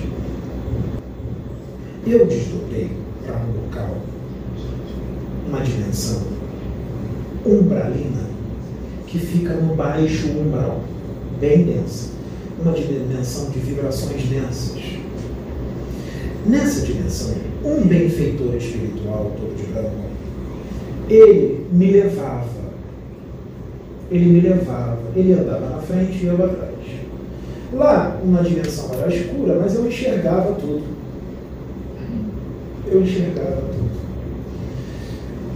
Nós andávamos numa espécie de estradinha bem estreita, bem curtinha, e ela era comprida tanto de um lado esquerdo como do lado direito, tinha milhares, talvez milhões de espíritos se arrastando pelo chão. Uns estavam desacordados, outros estavam mais ou menos meio abobalhados, outros estavam um pouco mais conscientes, gemendo, gritando, berrando. Eles pareciam um monte de minhocas, um entrando por dentro do outro, rasgados. Eu vi espíritos nus, todos sujos. E o benfeitor falou para mim: não vá nem para a esquerda nem para a direita, ande comigo neste, nesta estrada. E ele ia aplicando passes nesses espíritos e eu aplicava passes junto com ele, desdobrado, totalmente consciente. Nós andamos, andamos, andamos, andamos. Abri um portal, eu entrei junto com ele, já não estava mais naquela dimensão. Me vi voando no universo, eu vi as estrelas passando. Eu voando muito rápido, até que eu parei de repente e eu vi um planeta azul, muito bonito. Não era a Terra, era maior do que a Terra. muito maior. Ele era todo azul. Eu fiquei olhando aquele planeta e mergulhei dentro dele. Lá me encontrei com uma benfeitora espiritual que ela incorpora em muitos centros por aí, como Maria Padilha das Almas e Vovó Catarina. E era um espírito evoluidíssimo. Uma mulher linda, parecia uma modelo de passarela, é, de pele branca, cabelo preto escorrido, ela é alta, quase 1,80m, parece uma modelo de passarela, traços finos, linda, um sorriso perfeito, linda.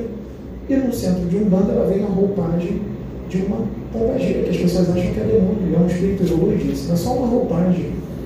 Ela também incorpora como uma preta velha, uma mulher negra, velhinha, ela transfigura a forma perispirítica dela, e ela se transforma numa velhinha negra e incorpora num médium como uma preta velha, mas é um anjo.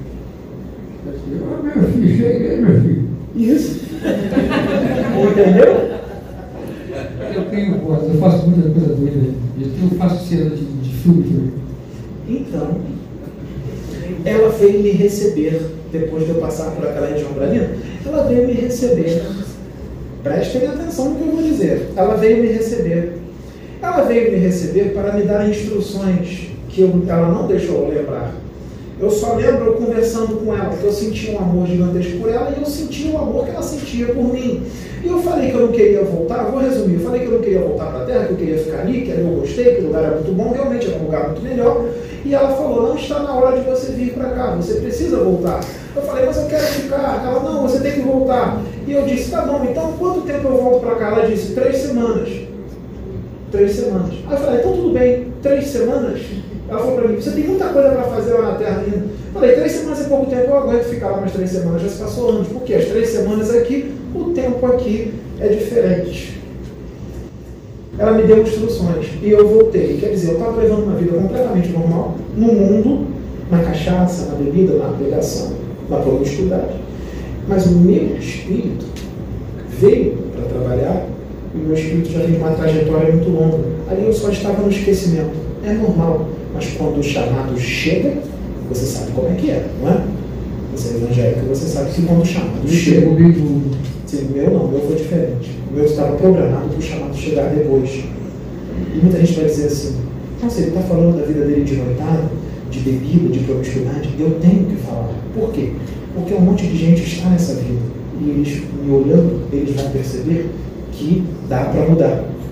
Então eu serei um exemplo para eles. Então eu tenho que falar. Entendeu? eu já fiquei esse exemplo de vida anterior. Não tem problema. É, as programações são diferentes. Então, tem que causar mais impacto. Quem está no caminho desde o início não vai causar impacto para essas pessoas. Sim, o que vai causar impacto é quem já viveu aqui e mudou.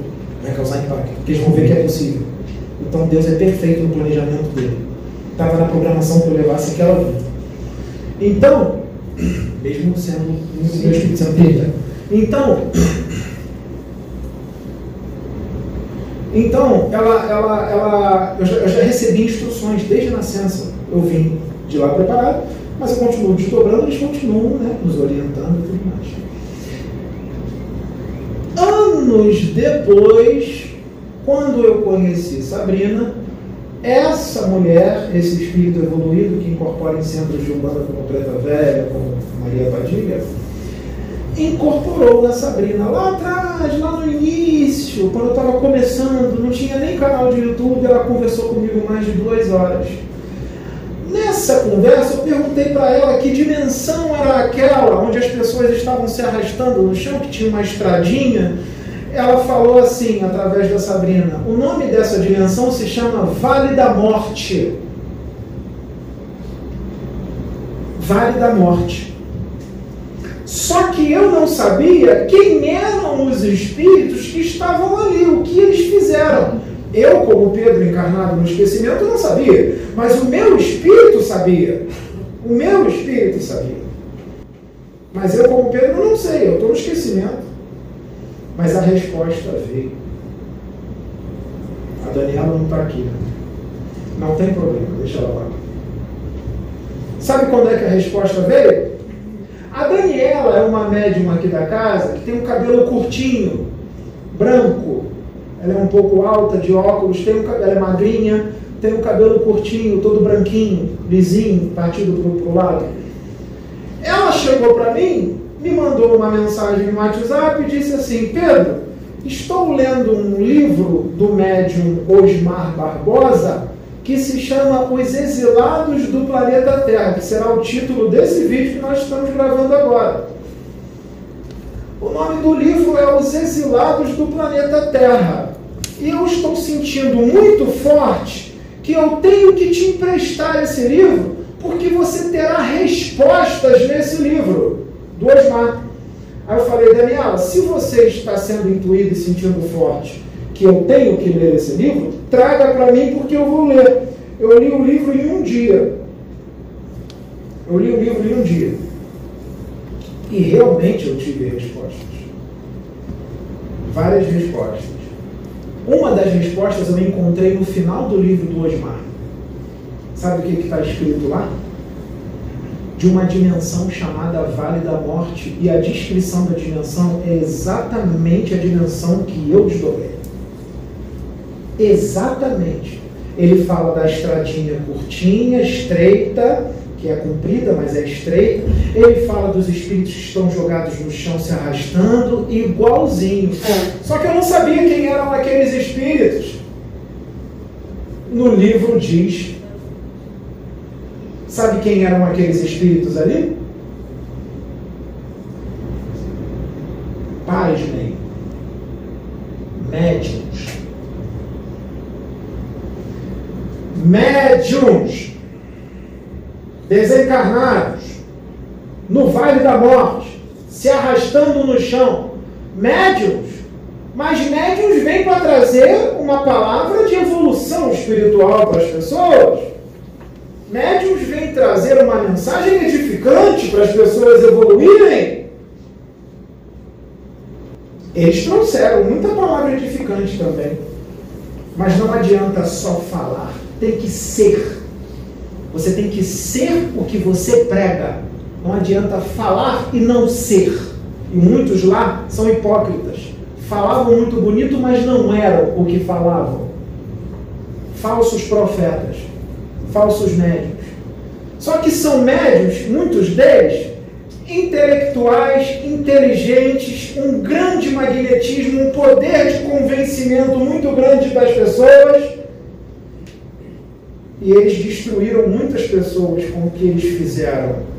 Eles convenceram muitas pessoas com ideias errôneas e distorcidas de espiritualidade, atrasando o processo evolutivo dessas pessoas, se aproveitando da ignorância e da imaturidade espiritual dessas pessoas às quais eles instruíam.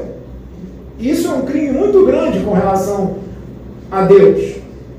É um crime tanto fazer isso. Mas não era só isso. Eram médios que faziam da mediunidade negócio. Queriam enriquecer com a mediunidade.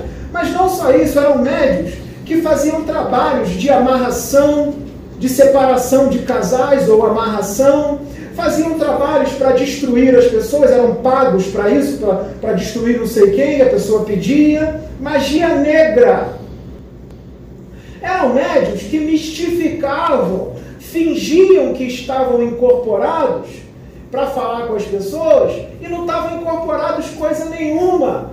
Eles incorporados falavam para as pessoas as coisas que eles queriam do interesse deles e as pessoas ficavam com medo e dava tudo o que eles queriam. Na verdade, não tinha espírito nenhum pedindo, era o médium que estava pedindo para ele dizia, ameaçava as pessoas, dizia que eu vou fazer isso, vou fazer aquilo, vou fazer aquilo. Outras pessoas ficavam com medo e dava para o médium tudo o que ele queria, usando a espiritualidade para conseguir as coisas que eles queriam, ou seja, o seu ego, vaidade, médiums vaidosos, arrogantes, prepotentes, com a soberba do saber, médiums que colocam a cara no YouTube e desacreditam e desmerecem trabalhos sérios que são da luz através da maledicência, da injúria, da, da calúnia, da difamação, influenciam um monte de pessoas a pensar do mesmo jeito, ou seja, está criando karmas, porque está atrapalhando a evolução dessas pessoas, porque essas pessoas também estão sendo influenciadas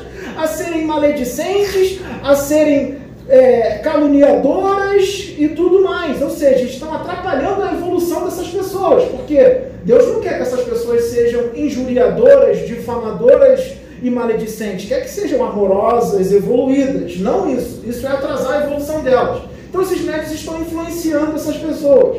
Quando desencarnam, se deparam com esta dimensão. Muitos não aceitam, acham que foram injustiçados, porque acham que o trabalho que eles fizeram é da luz. Médios que cobram 20 mil reais para fazer uma cura. 10 mil reais para fazer uma cura. Médios que se dizem canalizados, bota a cara na internet e diz: Oi, eu sou o Sananda. Não é Sananda coisa nenhuma. Não tem Sananda nem ali canalizado e muito menos você é Sananda. Porque ser fractal de Sananda não é ser ele. Ele é um, você é outro. Adquira sua personalidade de volta. E sai dessa. Aproveita que está jovem e modifica os seus caminhos, porque senão tu vai para lá com roupa de comandante extraterrestre, com coroa de espinho na cabeça, com roupa de Jesus, com roupa de Maria de Nazaré, com roupa de José, com roupa de extraterrestre, vai lá para baixo.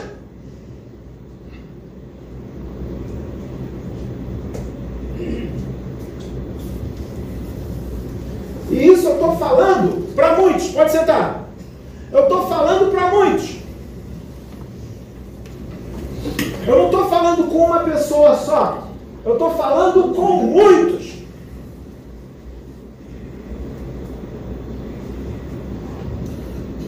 Porque eu estou aqui para fazer a vontade do meu Pai, não a sua. Eu não sirvo o homem, eu sirvo a Deus.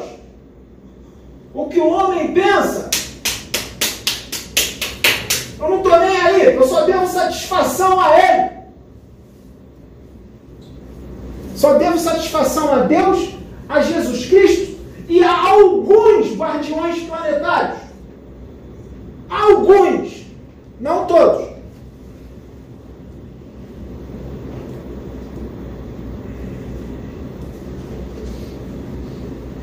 Os primeiros a serem exilados, sabe quem são?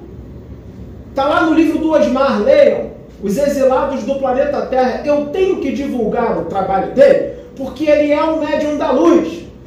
E ele é caluniado também, difamado injuriado por aqueles que se dizem os detentores da verdade, que não são. Aqueles que têm a soberba do saber, que fizeram da voz de Deus doutrina. Deus não é doutrina. Deus não é só leitura de livro. Para você se conectar a Deus, você tem que sentir, você tem que ser Ele, você tem que conhecê-lo, você tem que ter intimidade com Ele, e isso vocês não têm. Vocês são raça de víboras, hipócritas, filhos do diabo, filhos de Beuzebu são vocês. Médios que fazem da obra de Deus negócio, show. Vocês não vão me ver vestido de comandante extraterrestre. Isso é ridículo. Muito menos de Jesus, porque eu não sou Jesus.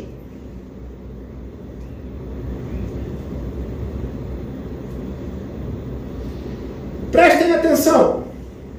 Os primeiros a serem exilados serão os médios. Porque quando eles encarnam aqui, esses médios endividados, eles fazem um estrago estrondoso.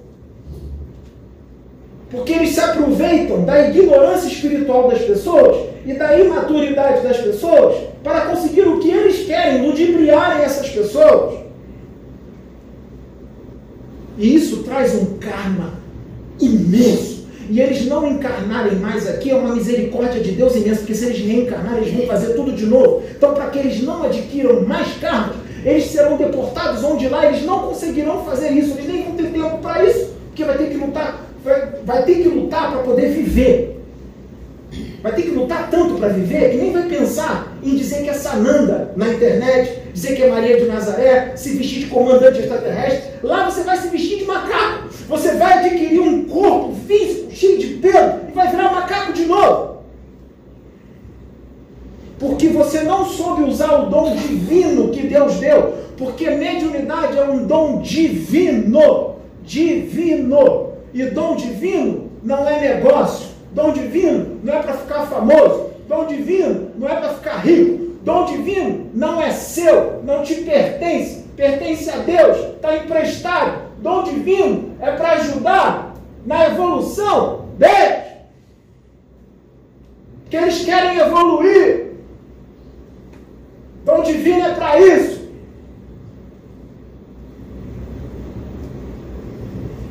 Não tem espírito aqui não. Sou eu que estou falando. Eu, Pedro, é o meu espírito. Eu sou amoroso com quem eu tenho que ser amoroso. Com criminoso, eu falo desse jeito.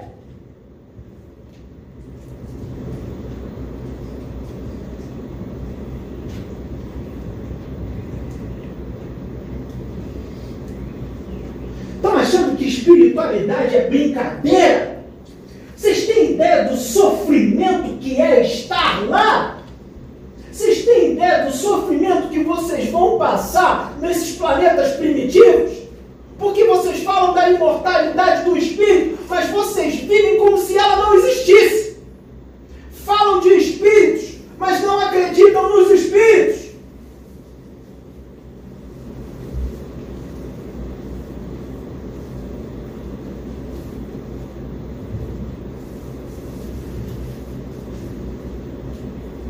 Eu levei uma vida mundana.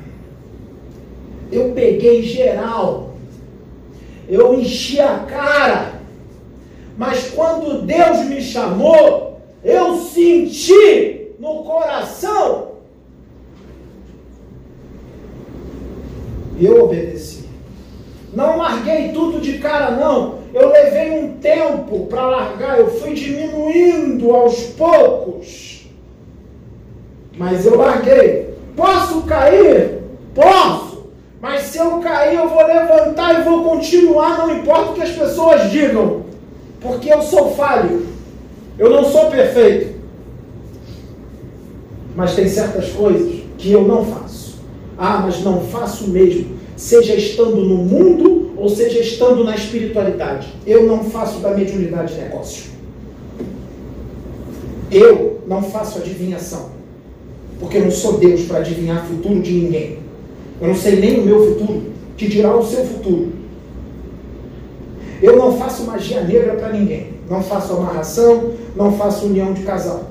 Eu não arrumo emprego para você. Eu, para ter emprego, eu tive que estudar. Ninguém arrumou para mim, não. Eu consegui com os meus próprios méritos. Eu tive que estudar. Você, faça o mesmo. Espírito não vai arrumar emprego para você. Tira essa ilusão da cabeça. Isso não existe. O espírito que arrumar emprego para você, sabe que é o espírito que vai arrumar? São os das trevas. Mas depois ele vai cobrar. Porque os das trevas eles dão, mas eles querem algo em troco. E o que eles querem em troco é a tua alma.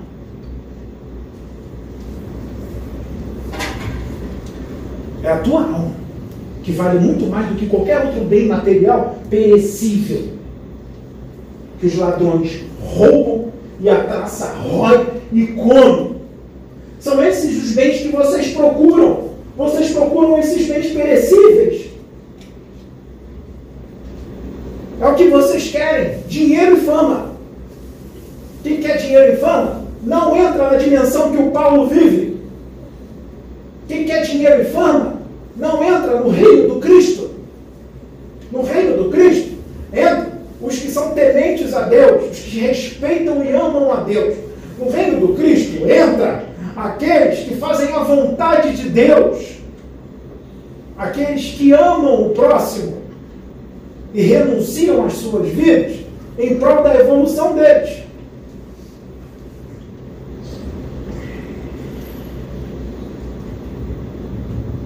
Não fica achando que é mais de rosa. O Pedro foi chamado, ele aceitou e está tudo bem. Não está não. Não tá. Agora tá, mas não estava não quando eu fui chamado não. Doeu, foi difícil. Que eu tinha muita coisa que eu tive que abandonar.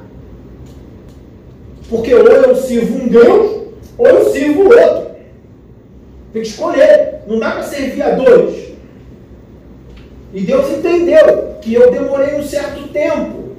Ele é paciente, ele espera, ele sabia onde eu ia chegar.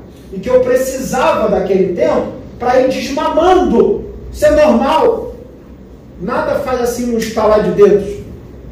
Isso é normal.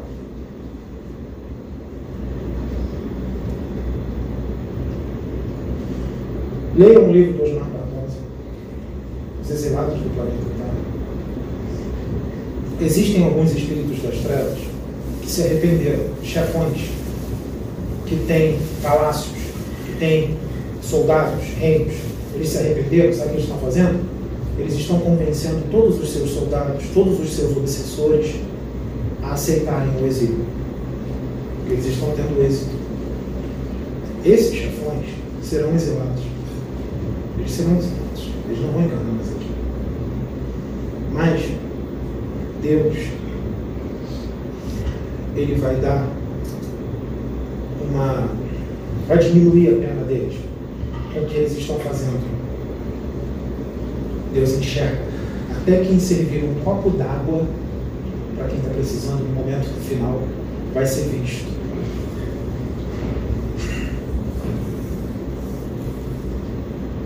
Vai ser visto. Existe um ou outro desses chefões trevosos, um ou outro, são muito poucos. Estão me dizendo que são só dois. Dois. Que vão ter uma última chance de encarnar aqui. Esses dois vão entrar no esquecimento. Eles têm grandes chances de fazer diferente quando eles encarnarem aqui. Grandes chances de fazer uma coisa muito boa. Se eles fizerem uma, uma coisa muito boa, cumprirem com a sua missão, eles ficam no mundo regenerado. Porque eles têm muito conhecimento, eles têm um potencial imenso para conseguir. Mas eles reencarnarão como irmãos, na mesma família. Os dois serão irmãos. Trabalhem com os dois juntos. Eles eram opositores legais, os dois opositores. Fizeram as pazes, causaram um estrago grande, mas eles têm um potencial grande para amar. Vão reencarnar. Está na programação encarnatória deles, que se eles começarem a fazer besteira, não é fazer muitos anos não, é só começar. Os dois vão desencarnar de uma doença fulminante. E serão exilados. Não vai dar nem tempo deles fazerem mais mal. Isso é misericórdia para eles, para eles não adquirirem mais débitos. Então vai ser uma encarnação que eles vão ter que fazer. Não tem escorrer e não tem que ficar um tempo fazendo mal. É o que estão me dizendo aqui agora. Porque isso não está no livro do Osmar. Eles é que estão passando para mim, espiritualidade. Os outros serão todos exilados, mas eles terão a sua pena diminuída. Terão a sua pena diminuída. Aqui ninguém está ficando de incorporação, não, gente. As incorporações acontecem aqui porque são necessárias. Elas são necessárias. Porque as pessoas precisam entender que os espíritos existem. Para mostrar para vocês a imortalidade dos espíritos e que esses, esses seres existem. Esses seres existem. E outra, planejamento faz parte. Que os espíritos incorporam, porque muita gente dá muito mais ouvido aos espíritos do que aos médicos. Percebam que os vídeos que está escrito Pedro, a quantidade de visualização é menor. Mas se está escrito roxo, a quantidade de visualização é bem maior.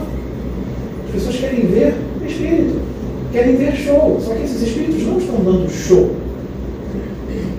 Eles estão falando de um negócio seríssimo.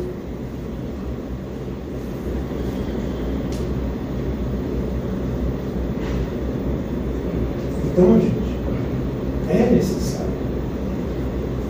É necessário. É tão necessário que a gente tem vídeo, hoje é domingo, a gente tem vídeo para entrar até quinta-feira. Até quinta que a gente tem vídeo. Eles estão pedindo que esse vídeo aqui entre amanhã. Amanhã. Tem palestra que eu dei, tem palestra que eu dei, amanhã é segunda-feira, hoje é domingo. Tem palestra que eu dei que vai entrar depois, eu já dei lá atrás. Já dei atrás. Vai entrar depois, esse aqui vai entrar primeiro. Eles estão me pedindo. Que a coisa está feia.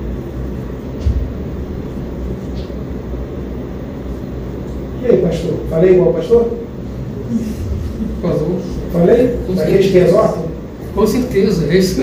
Vamos conversar de novo.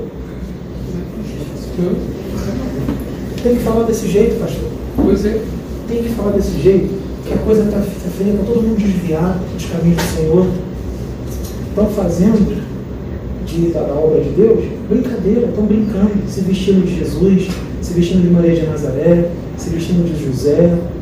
É isso que eles estão fazendo. E eles estão perdendo a sua personalidade, dizendo que são Jesus, dizendo que são isso, dizendo que são aquilo, dizendo que são comandantes dizendo que são comandantes reencarnados, comandantes extraterrestres encarnados, extraterrestres encarnados. Que brincadeira é essa, pastor? Sério, brincadeira muito séria. Eles estão achando que espiritualidade é brincadeira. Então, a gente tem que fazer isso. A gente trouxe aqui um pastor evangélico, um ungido do Senhor, um espírito evoluído reencarnado, que foi colocado nessa religião, porque tinha um propósito, tinha um motivo. Só que a hora dele chegou, ele não veio para ficar ali, ele veio para ficar ali durante um tempo. Gente, Fala. eu vou dizer o seguinte. Do meio que eu vi, dos amigos que tenho, tem uns que está até fora do Brasil, ele não, ele não largaria assim como, como, como larga o osso suculento. É preciso ter renúncia e sinceridade, amor pela obra, como Deus sabe que eu tenho. Deus sabe que desde criança aqui eu nunca me vendi por preço nenhum, espiritualmente falando. Agora, para estar até bem de vida, para vender a minha moral, vender a minha, a minha reputação e minha vida espiritual. Tive convite para vários lados, para me corromper com eles. E eu fico abismado como é que você pode ter coragem, tanto né, do lado dos espíritos médicos, essa, dessa parte, não sabia que eu vi, conheço mais a parte evangélica. Como se fazem brincar com as coisas de Deus, ser coisa mais séria. O que eu mais tenho temor, o que eu mais tenho respeito. Entendeu? Eu poderia estar muito bem em termos fi- financeiramente até, porque as magias que eles fazem, a jogada que eles fazem lá, não é que eu nunca fiz, mas sempre por onde eu começaria. Mas Deus sabe que eu não tenho coragem de vender as coisas de Deus. Deus, de fazer as coisas de Deus como muitos fazem. Inclusive, eu saio daqui quarta-feira com a minha mente ampliada e querer que essa obra seja gigante. Eu sempre vi as coisas a, a tamanho gigante. Eu, eu espero, Deus, que, a gente olhar esse povo aqui e ver assim 5, 10, 20 mil de uma vez só. Eu já me vi em sonho fazendo congresso para 20, 40, 50 mil pessoas. Desdobrado. Falando, dando palestra. eu já vi isso acontecendo. E acontecia muito isso. Então, as pessoas que fazem esse tipo de coisa, se vende, é sério, essa aposta é, tá totalmente certa. E eu fico pensando como se pode ter coragem de fazer um negócio desse, de ficar é, vendendo as coisas de Deus, como muitos fazem aí, negociando, mercadejando. E eu nunca pedi por esse lado. Perdi amigos porque eu não fiz o jogo deles. Renunciei minha carteirinha, entreguei meu, meu, meu diploma, o que eu tinha lá no meio deles. Entendeu? Vem, tem uns que até hoje me esperam, me fazem proposta, até para ganhar dinheiro. Mas você não faça isso não. Sempre ganho minha vida com o meu esforço, o meu trabalho. Já me deram ajuda de custo porque eu estava fazendo só obra. Larguei minha vida material. Sofri um impacto muito grande porque muitos me enganaram. Eu sofri consequência no ramo de político, que eu fui, trabalhei com. Trabalhei na Campanha Não nome de ninguém, não. Não, sim. Os líderes evangélicos, diretor de gravadoras, meu, me sugaram, eu, eu botei muita empada, muita diz, azeitona na empada deles, como diz o provérbio. Fiz muito por eles, fiz a obra de Deus, claro, mas não reconheceram bem o meu trabalho. E eu tive até um certo atraso, não sei se foi necessário, porque eles queriam me levar, mas eu não quis levar. Por caminho que eles queriam, eu me levar, eu não queria ir. Então, foi concluir. Eu fico pensando como é que pode e brincar com coisas de Deus, com as coisas sérias. Jamais eu teria coragem de fazer isso. Brincar com as Deus é a coisa mais séria que se pensa. Então vocês percebam que com 20 e poucos anos eu fui desdobrado para aquela dimensão e o Osmar psicografou da dimensão exatamente a dimensão que eu fui. Ou seja, o que ele psicografou não foi coisa da cabeça dele, foi fantasia. Desdobrei para lá. Desdobrei para lá. Aí eu fui entrar no canal do Osmar, cheio de livros psicografados. Osmar cheio de livros livros ótimos trazidos pela espiritualidade. E o cara tem 15 mil inscritos no canal dele. Gente, pelo amor de Deus, nós somos 138 mil. Eu não tenho livro psicografado nenhum. Vocês entrem no canal do médium e se inscrevam lá. Ele dá ótimas palestras, ele grava ótimos vídeos, vocês vão evoluir. Vai lá assistir os vídeos dele. Entra lá no canal dele, é o nome dele, Osmar Barbosa, o nome do canal. Entra lá. E se inscreva no canal dele, pelo amor de Deus. Porque é o médium da luz. Eu não sei o que ele pensa de mim. Não tem problema se ele aceita aqui o trabalho da plataforma ou não aceita. Ele pode não aceitar o trabalho daqui, eu não conheço. Não conheço. Mas a espiritualidade me mostrou que ele é um médium da luz. Que está fazendo um bom trabalho. Então eu não vou deixar de falar. Ele aceitando ou não o meu trabalho, eu vou falar. Eu tenho que falar. Porque é da luz. É da luz.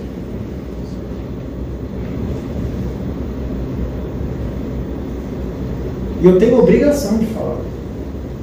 Porque o momento agora, gente, é de união, não é de separação. Não é de médium ficar falando mal de outro médium na internet. Isso não existe. Isso não é coisa de Deus. De um médium ficar falando mal do outro. Nós vamos exortar mas nós vamos falar num modo geral, porque são muitos que estão fazendo as coisas que eu acabei de falar aqui, muitos médicos que estão fazendo a obra de Deus negócio, então não tem como citar um de um ou outro, que eu nem conheço muitos deles, Deus que está me dando aqui, a espiritualidade está me dando, eles não ficam dizendo o nome de ninguém, eles falam, ó oh, meu filho, tem um monte que está nessa situação, vai lá e fala. Eu vou e falo. É vida evangélica.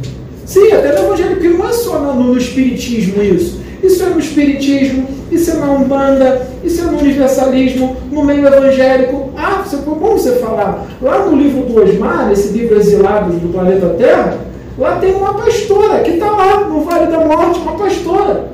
Porque ela, ela via as coisas, ela tinha mediunidade mesmo, ela profetizava. E ela profetizava para as pessoas de uma forma para ela conseguir as coisas que ela queria. Ela mentia, ela mistificava. Mistificava, porque ela tinha mediunidade. Lá eles chamam de dons espirituais, não é isso? Dons espirituais é a mesma coisa, é mediunidade. A pastora está lá no Vale da Morte, está lá no livro.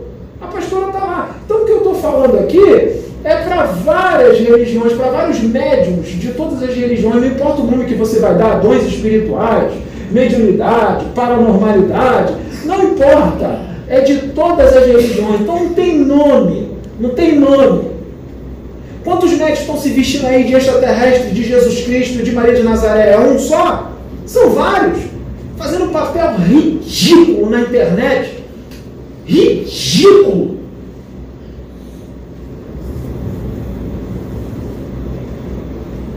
Isso não causa impacto. Vai virar chacota. Isso é, isso é, isso é, isso é chacotaria. Vai virar chacota. Vergonhoso. É vergonhoso. Você imagina, às vezes são médicos, muitos médicos foram preparados na espiritualidade para fazer um trabalho para a luz, estão totalmente desviados. Você imagina todos os espíritos que prepararam eles lá no plano espiritual vendo isso. Imagina todo aquele trabalho, os espíritos poderiam estar fazendo outra coisa, estavam ali instruindo eles, ajudando eles, e ver todo aquele trabalho que foi feito sendo desmoronado por esses médios totalmente inconsequentes. Imagina todo um trabalho que foi feito, todo um trabalho que foi feito, desmoronando por causa de ego, vaidade, ganância. Tem uns que estão assim, ó, sabe como é que eles estão? Estão me dizendo aqui agora, que eu não sei quem é. Tem uns que estão assim, ó, que eu não estou lá, não estou vendo a vida deles. Isso não está sendo mostrado em vídeo no, no YouTube, não. Isso não está no, no YouTube. Eles estão me mostrando aqui que é lá no cotidiano deles, sem câmeras. Sem câmeras. Sabe como é que está? O cara fica assim, e as pessoas que estão ao redor dele, os médicos que ele trabalha, porque ele é o dirigente, né? Os médicos que ele trabalha ficam assim, ô paizinho, ô paizinho, meu paizinho, não sei o que, tratando o cara como um deus. Ele fica lá todo todo. Ah, ah, ah. Isso é ego. Isso é ego. Isso é ego. Ninguém aqui é rei, não. Rei só tem um. É Jesus Cristo. Rei só tem um. Nós somos servidores. Servidores. Rei só tem um, que é Jesus E é Deus.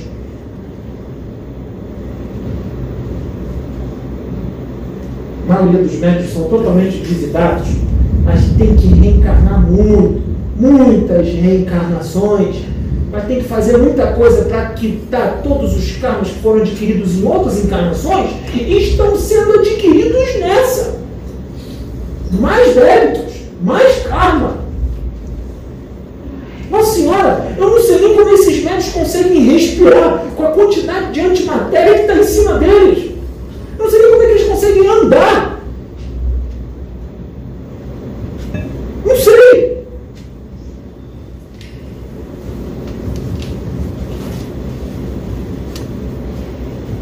Eu durmo com a minha consciência tranquila. Eu perdi minha noite de sono por causa de demônio encarnado,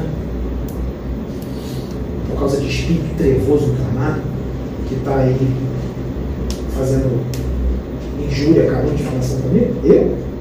Eles é que vão arcar com as consequências no plano espiritual. Eu não. Porque eu trabalho aqui não é meu não. O trabalho aqui não é meu não. É do mestre. Vai ter que se ver com ele lá. Ah, mas eu não estou vendo ele. Você não vê não quer dizer que ele não existe.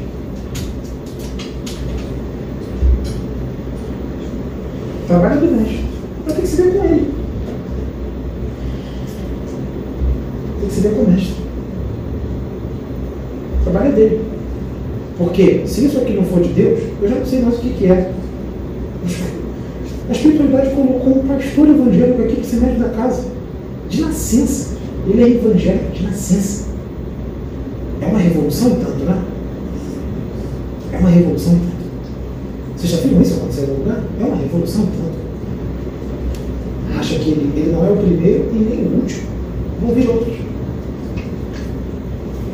E ele tem, e ele tem livre-arbítrio total para ficar o tempo que ele quiser, com a programação é para ele ficar até o fim, mas ele fica o tempo que ele quiser, ele não é obrigado a ficar não. Quer ficar o tempo que Se Deus até, o quer. te- até o tempo que Deus quer. Se, certo, muito obrigado, corrigiu. Até o tempo que Deus quer, Deus certíssimo. quer, Paulo, Deus quer Deus Não, sim, com certeza, mas você tem livre-arbítrio. Se um dia você quiser sair, você vai sair. Se um dia você quiser se desviar dos caminhos do Senhor, ele vai deixar, ele não vai te segurar, não não. eu sei, eu só estou falando como é que as coisas funcionam. Eu só estou falando como é que as coisas funcionam. Porque tem gente que estava no caminho, mas desviou. A escolha deles, é livre-arbítrio. Está entendendo? Por isso que a gente tem que estar o tempo todo vigiando. Vigiando. O tempo todo. Eu tenho Porque o mal, ele vai chegando. o livre-arbítrio partiu para partiu para tudo ou nada. É, é, é, é, largou a guacha com Deus. Descobriu que nem tudo Deus se intermete, se intromete, o cara caiu de cabeça. Passou a fumar, passou a beber, nasceu no meio evangélico, nasceu como eu. Quando eu descobri isso, eu falei assim, opa, alto lá. Paulo falou, tudo me é lícito, mas nem tudo me convém. É isso que eu faço, isso vem de licença. Mulher. Não, não, você tem que falar isso para mim. Eu estou calado para você falar. Fala. Porque Paulo tem uma passagem que fala lá no livro: tudo me é lícito, tudo lícito vem de licença. E nem tudo Eu me estou assim, de braço assim, ó, porque eu estou me segurando aqui, o espírito o guerreiro. Nem tudo me convém. Então, tem gente que quando. É como o pai assim, ó, meu filho, se você- o que- o que você quiser fazer, pode fazer, mas é aquele negócio, né? Se eu fosse você, eu não fazia.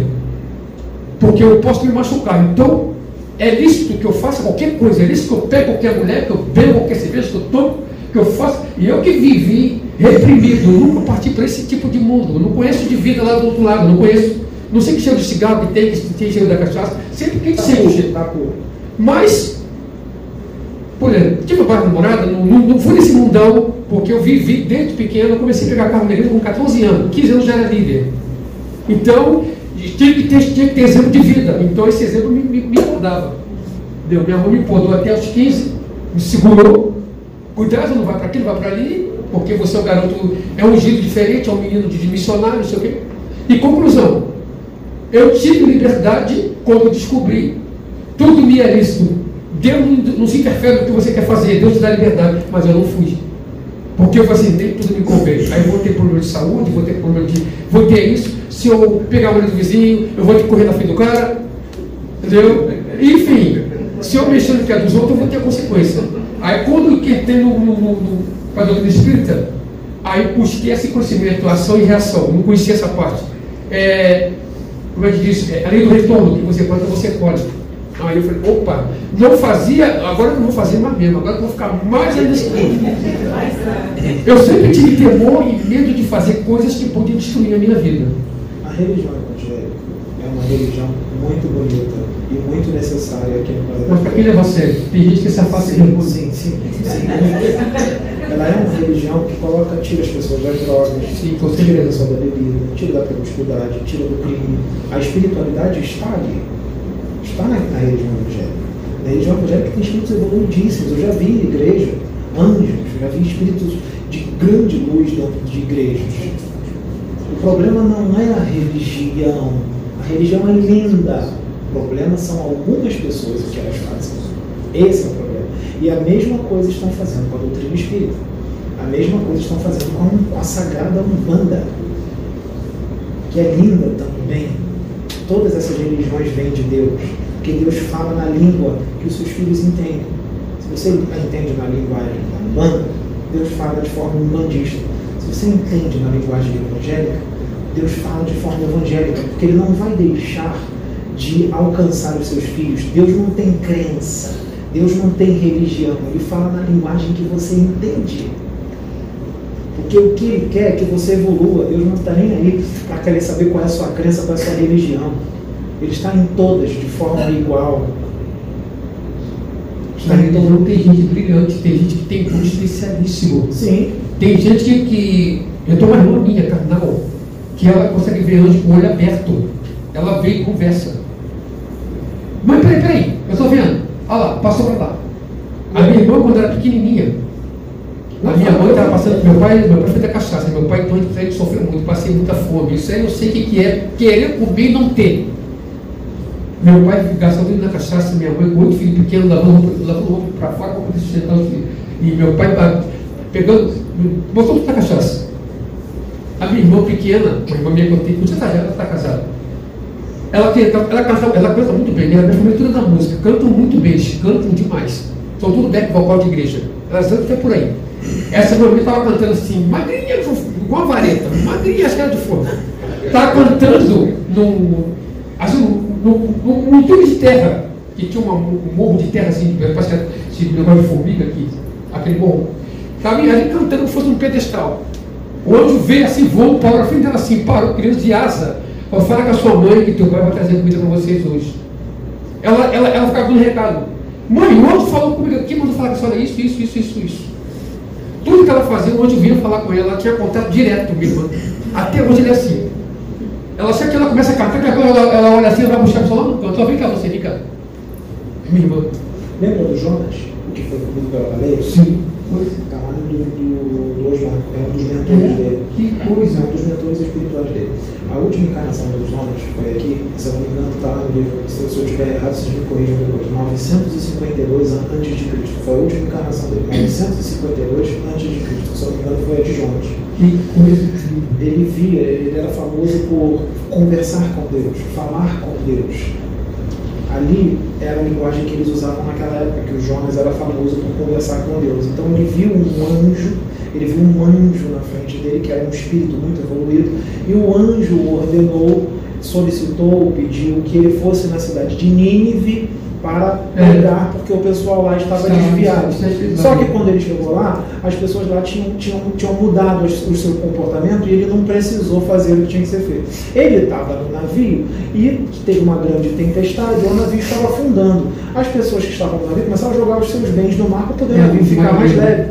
E aí começaram a cobrar ele, fala aí, chama teu Deus aí para salvar a gente, o navio está afundando. E aí ele pediu, não, me joga no mar, jogaram ele no mar. Só que quando ele não era para ele morrer, então quando ele foi jogado no mar, a baleia pegou ele. Só que ele, ele- ela não mastigou ele, ela entrou direto nela. E lá dentro da baleia tinha oxigênio, por isso que ele conseguiu respirar. A baleia foi até o mar e cuspiu, vomitou ele. O que, que vocês acham que foi isso? Isso é tudo espiritualidade. Espírita vomitou ele e continuou lá o, o, o- o serviço dele e tudo mais. Só que ele, aquela dali era. Por que, que ele falava com Deus? O que, que era isso? Falar com Deus? O, o espírito que apareceu para ele, ele achou que era Deus. Por quê? Ele é um espírito evoluidíssimo, mas ele estava encarnado e numa época muito atrasada. Então ele foi colocado num panorama da cultura daquele comportamento, daquela humanidade, daquele mundo. Ele já era um espírito de uma luz imensa, tinha um conhecimento de um universo absurdo, mas ele estava encarnado no esquecimento total. Então ele falava de acordo com aquela época. De, olha onde eu vou chegar, pastor. De acordo com aquela época falar com Deus dele, não era, ele não falava com Deus, ele falava com os mentores, era com os espíritos iluminados, os espíritos de grande evolução. Isso daí é que era o falar com Deus. Ele tinha a faculdade da intuição pura, ele tinha visão, ele via os espíritos, ele via o espírito iluminado, dizia que era um anjo, que era um espírito cheio de luz. Ele dizia que era um anjo do Senhor. Por quê? A linguagem daquela época. Então, nós não vamos trazer essa linguagem de 952 a.C. para agora. A linguagem agora é outra. A linguagem agora é cósmica, ela é universal, não é mais uma linguagem infantil, agora é uma linguagem adulta. Então, o Jonas, sabe o que, que ele se tornou? Um espírito puro. Ele não encarna mais. Ele só encarna se for muito necessário, porque ele não precisa mais. Ele não encarna mais, ele se tornou um puro espírito. Sabe o que é o puro espírito? Ele não fica preso num planeta. Ele tem o planeta dele, mas ele não fica preso num planeta. Ele tem liberdade no universo. É um espírito que faz assim, ó. Quero ir para o outro lado da galáxia, no planeta tal. Ele abre um portal, ele mesmo, com a mente dele, abre o portal e vai. Ele tem liberdade. Quero ir na galáxia não sei aonde. Ele abre um portal e vai. Muito mais rápido do que velocidade da luz. Ele tem liberdade. Por quê? Porque ele é um bom espírito. Você acha que Deus vai dar essa liberdade para um espírito ruim? Por isso que estão tudo preso aqui na Terra, em dimensões inferiores, que se soltar esses caras no universo, eles causam um estrago gigantesco. Então não tem liberdade. Então fica restrito num certo lugar. Isso está no livro dos Espíritos, que nem todos os espíritos têm liberdade, cada um fica restrito. Quanto mais evoluir, mais liberdade, porque você adquire maturidade e amor. Você tem amor, você não vai fazer mal a ninguém, você só vai fazer coisa boa. Então tem liberdade. Pode ficar lá, livre. Então Jonas, ele é o quê? Um dos ministros do Pai, como está na doutrina espírita. Um ministro do Pai, ou seja, ele, ele é, segue as ordens de Deus. Só que ele mesmo fala, eu sou um espírito puro. Só que tem outros espíritos puros muito mais antigos do que eu, muito mais evoluídos do que eu, que eu na frente deles, eu sou uma criança. Então eu tenho que evoluir muito ainda. Só que a dimensão a qual eu vivo, assim ele diz, é incompreensível para a humanidade daqui, porque a humanidade daqui está presa à colônia espiritual, está presa à colônia nosso lar, está presa à colônia Vitória Régia, que são lindas as colônias, mas gente, pelo amor de Deus, tem coisa muito maior do que colônias, muito maior. Aqui é um mundo de povos e expiações ainda. Imagine uma colônia espiritual de um mundo ditoso. Não chega nem perto da colônia espiritual daqui da Terra. Então a gente tem que começar a abrir a mente e pensar essas coisas e entender que nós não somos os detentores de todo o conhecimento do universo. Nós não temos maturidade, nós não temos expansão de consciência, não temos evolução espiritual para dizer o que pode, o que não pode, o que está certo, o que está errado, porque nós não sabemos nada. Então, essa soberba de saber de muitos pastores evangélicos, muitos dirigentes espíritas, muitos espíritas, muitos subandistas, muitos pais de santo, de santo, essa soberba já mostra qual é o seu nível evolutivo. Baixo, pífio.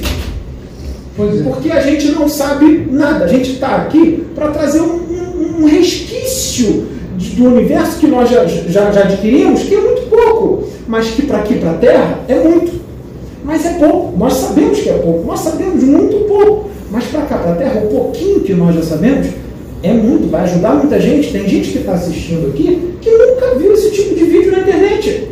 Nunca viu. Dessa forma aqui? Não. Mas é porque nós somos melhores? Não, gente, não tem nada a ver. Nós somos iguais aos outros. Cada um tem um trabalho diferente. O trabalho daqui é desse jeito. O trabalho do outro é daquele jeito. Vai alcançar outras vidas. Aqui alcançar outras e assim vai. Porque nós não vamos agradar a todos. Não vamos. Não vamos.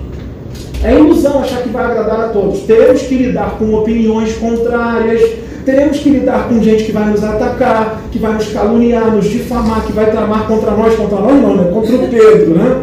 Contra o Pedro. O Pedro é que é o, o problema, né? O Pedro que é o problema, né? Eu não enxergo Sabrina, não enxergo Sônia, não enxergo Michele, eu só enxergo Pedro. Ele é o problema. Ele é o herege, ele é o anticristo, né? Então, não adianta, gente, estou falando eu, mas vem outros e me, e me usam, tá? Eu deixo, porque eu gosto de trabalhar com eles, eu deixo eles canalizarem comigo, eles saem, fica só eu, depois entra de novo, e assim vai vindo essa miscelânea, essa coisa toda, e a gente faz uma palestra. Tá? Então, é, é, a situação é essa. Ah, mas eu quero saber mais. Não. Não estão preparados. Não estão preparados. Deus é perfeito em tudo que ele faz. Ele não vai trazer um conhecimento maior que não vão entender. Para que, que ele vai trazer? Para que, que o Pai vai trazer uma coisa que não, nem a gente vai entender? Como é que vai trazer? Se a gente não pode, se nós não somos instrumentos capacitados para trazer esse mais, nem a gente sabe. Nós não somos capacitados. Deus, a evolução não dá saltos. Deus não vai pular degraus. Se tem que subir um degrau só, é um degrau. No momento é um degrau. Não são três. Só é depois. E esse um degrau a mais já vai trazer uma felicidade para vocês estrondosa. E esse um degrau a mais não vai fazer vocês ficarem perfeitos. Vocês ainda vão ter muito que aprender, ainda vão ter muitos defeitos, muita coisa para melhorar, mas esse um degrau, se você subir, você vai ficar feliz, você vai se ver num lugar de muito amor, de muita paz, de muita luz, mesmo sendo imperfeito, mesmo ainda tendo muita coisa para melhorar. Tem que tirar isso da cabeça que de que para ir para uma colônia tem que ser perfeito. Tem um monte de espírito lá na colônia que é muito menos evoluído do que eu, muito menos evoluído do que o Paulo, muito menos evoluído do que muitos de vocês. Tira isso da cabeça, de achar que eles são anjos. Vocês, muitos de vocês, quando estão desencarnados, vocês têm a luz maior do que a deles. Vocês não lembram, estão no esquecimento. Olha o Jonas lá. Já era um espírito evoluidíssimo e estava inserido naquele tempo, naquela cultura, falava daquela forma infantil, mesmo sendo o espírito que ele era. Isso é esquecimento. No plano espiritual, o potencial dele é muito maior, assim como Paulo. É necessário esquecer. Já pensou se ele encarna com todas as lembranças de quem ele é? Se ele, no esquecimento, já foi um problema danado na família, imagina se ele lembra, traz tudo de lá assim. Não é não? Então Deus é perfeito em tudo que ele faz. Deus é perfeito. Só foi chegar aqui com 66 anos de idade. Porque assim tinha que ser. 66. 66. Não, fazer o que não. É, o, é a programação. Por exemplo, eu renunciei, por aqui meu, meu cumpro do testemunho, eu renunciei propostas de exercer a igreja, dirigir a igreja até, pagar, até, até, até com salário. E outras propostas demais, para quiseram, me- me jogar na política, porque eu sou muito comunicativo, e falante eu não sou até demais, né? Infelizmente só cigarro. E conclusão, estou aqui, pessoa que, tem pa- que é palestrante ou que é, tem visão de líder, tem essa questão né, do dom da fala. O que acontece? Eu renunciei tudo isso. Eu poderia estar numa igreja muito maior, isso aqui, 5, 10 vezes esse tamanho aqui. Eu vim de igreja grande. Eu vim de igreja enorme. Sem falar não. Sim, conclusão. Mas eu sempre foquei a minha vida na obra de Deus dentro do propósito divino. Não importa que ele me tire um lugar de 5 mil pessoas e bota pode ter um propósito de meia dúzia. Se eu tiver no propósito de Deus, eu fico feliz. O meu interesse é fazer a vontade de Deus. Sempre foi assim. Sempre quis fazer isso. Eu renunciei uma série. Então, eu falei assim, eu falei assim, eu falei com Deus, Senhor, eu não quero ser rico, não. Eu quero ter uma vida normal, uma vida tranquila. Eu quero ser rico das coisas espirituais. Quando eu descobri que do outro lado tem tudo isso que eu não sabia, que tem planetas habitados, mundos, dimensões que eu não tinha essa visão, eu entrei numa ganância tremenda por esses lugares. Eu sou louco por esses lugares celestiais. Eu, eu tenho uma, as colônias, então fiquei impactado. Saber que como aquele, a, a Bíblia tem texto que fala, nós não temos tesouro na terra, onde a traça nem a ferrugem consomem, onde os ladrões minam e roubam, mas traz tesouro no céu, onde nem a traça nem a ferrugem consomem, onde ladrões não minam nem roubam. Então eu tive esse interesse maior e tive, tive, tive. Sempre meu, a minha fome, o meu desejo é crescer espiritualmente.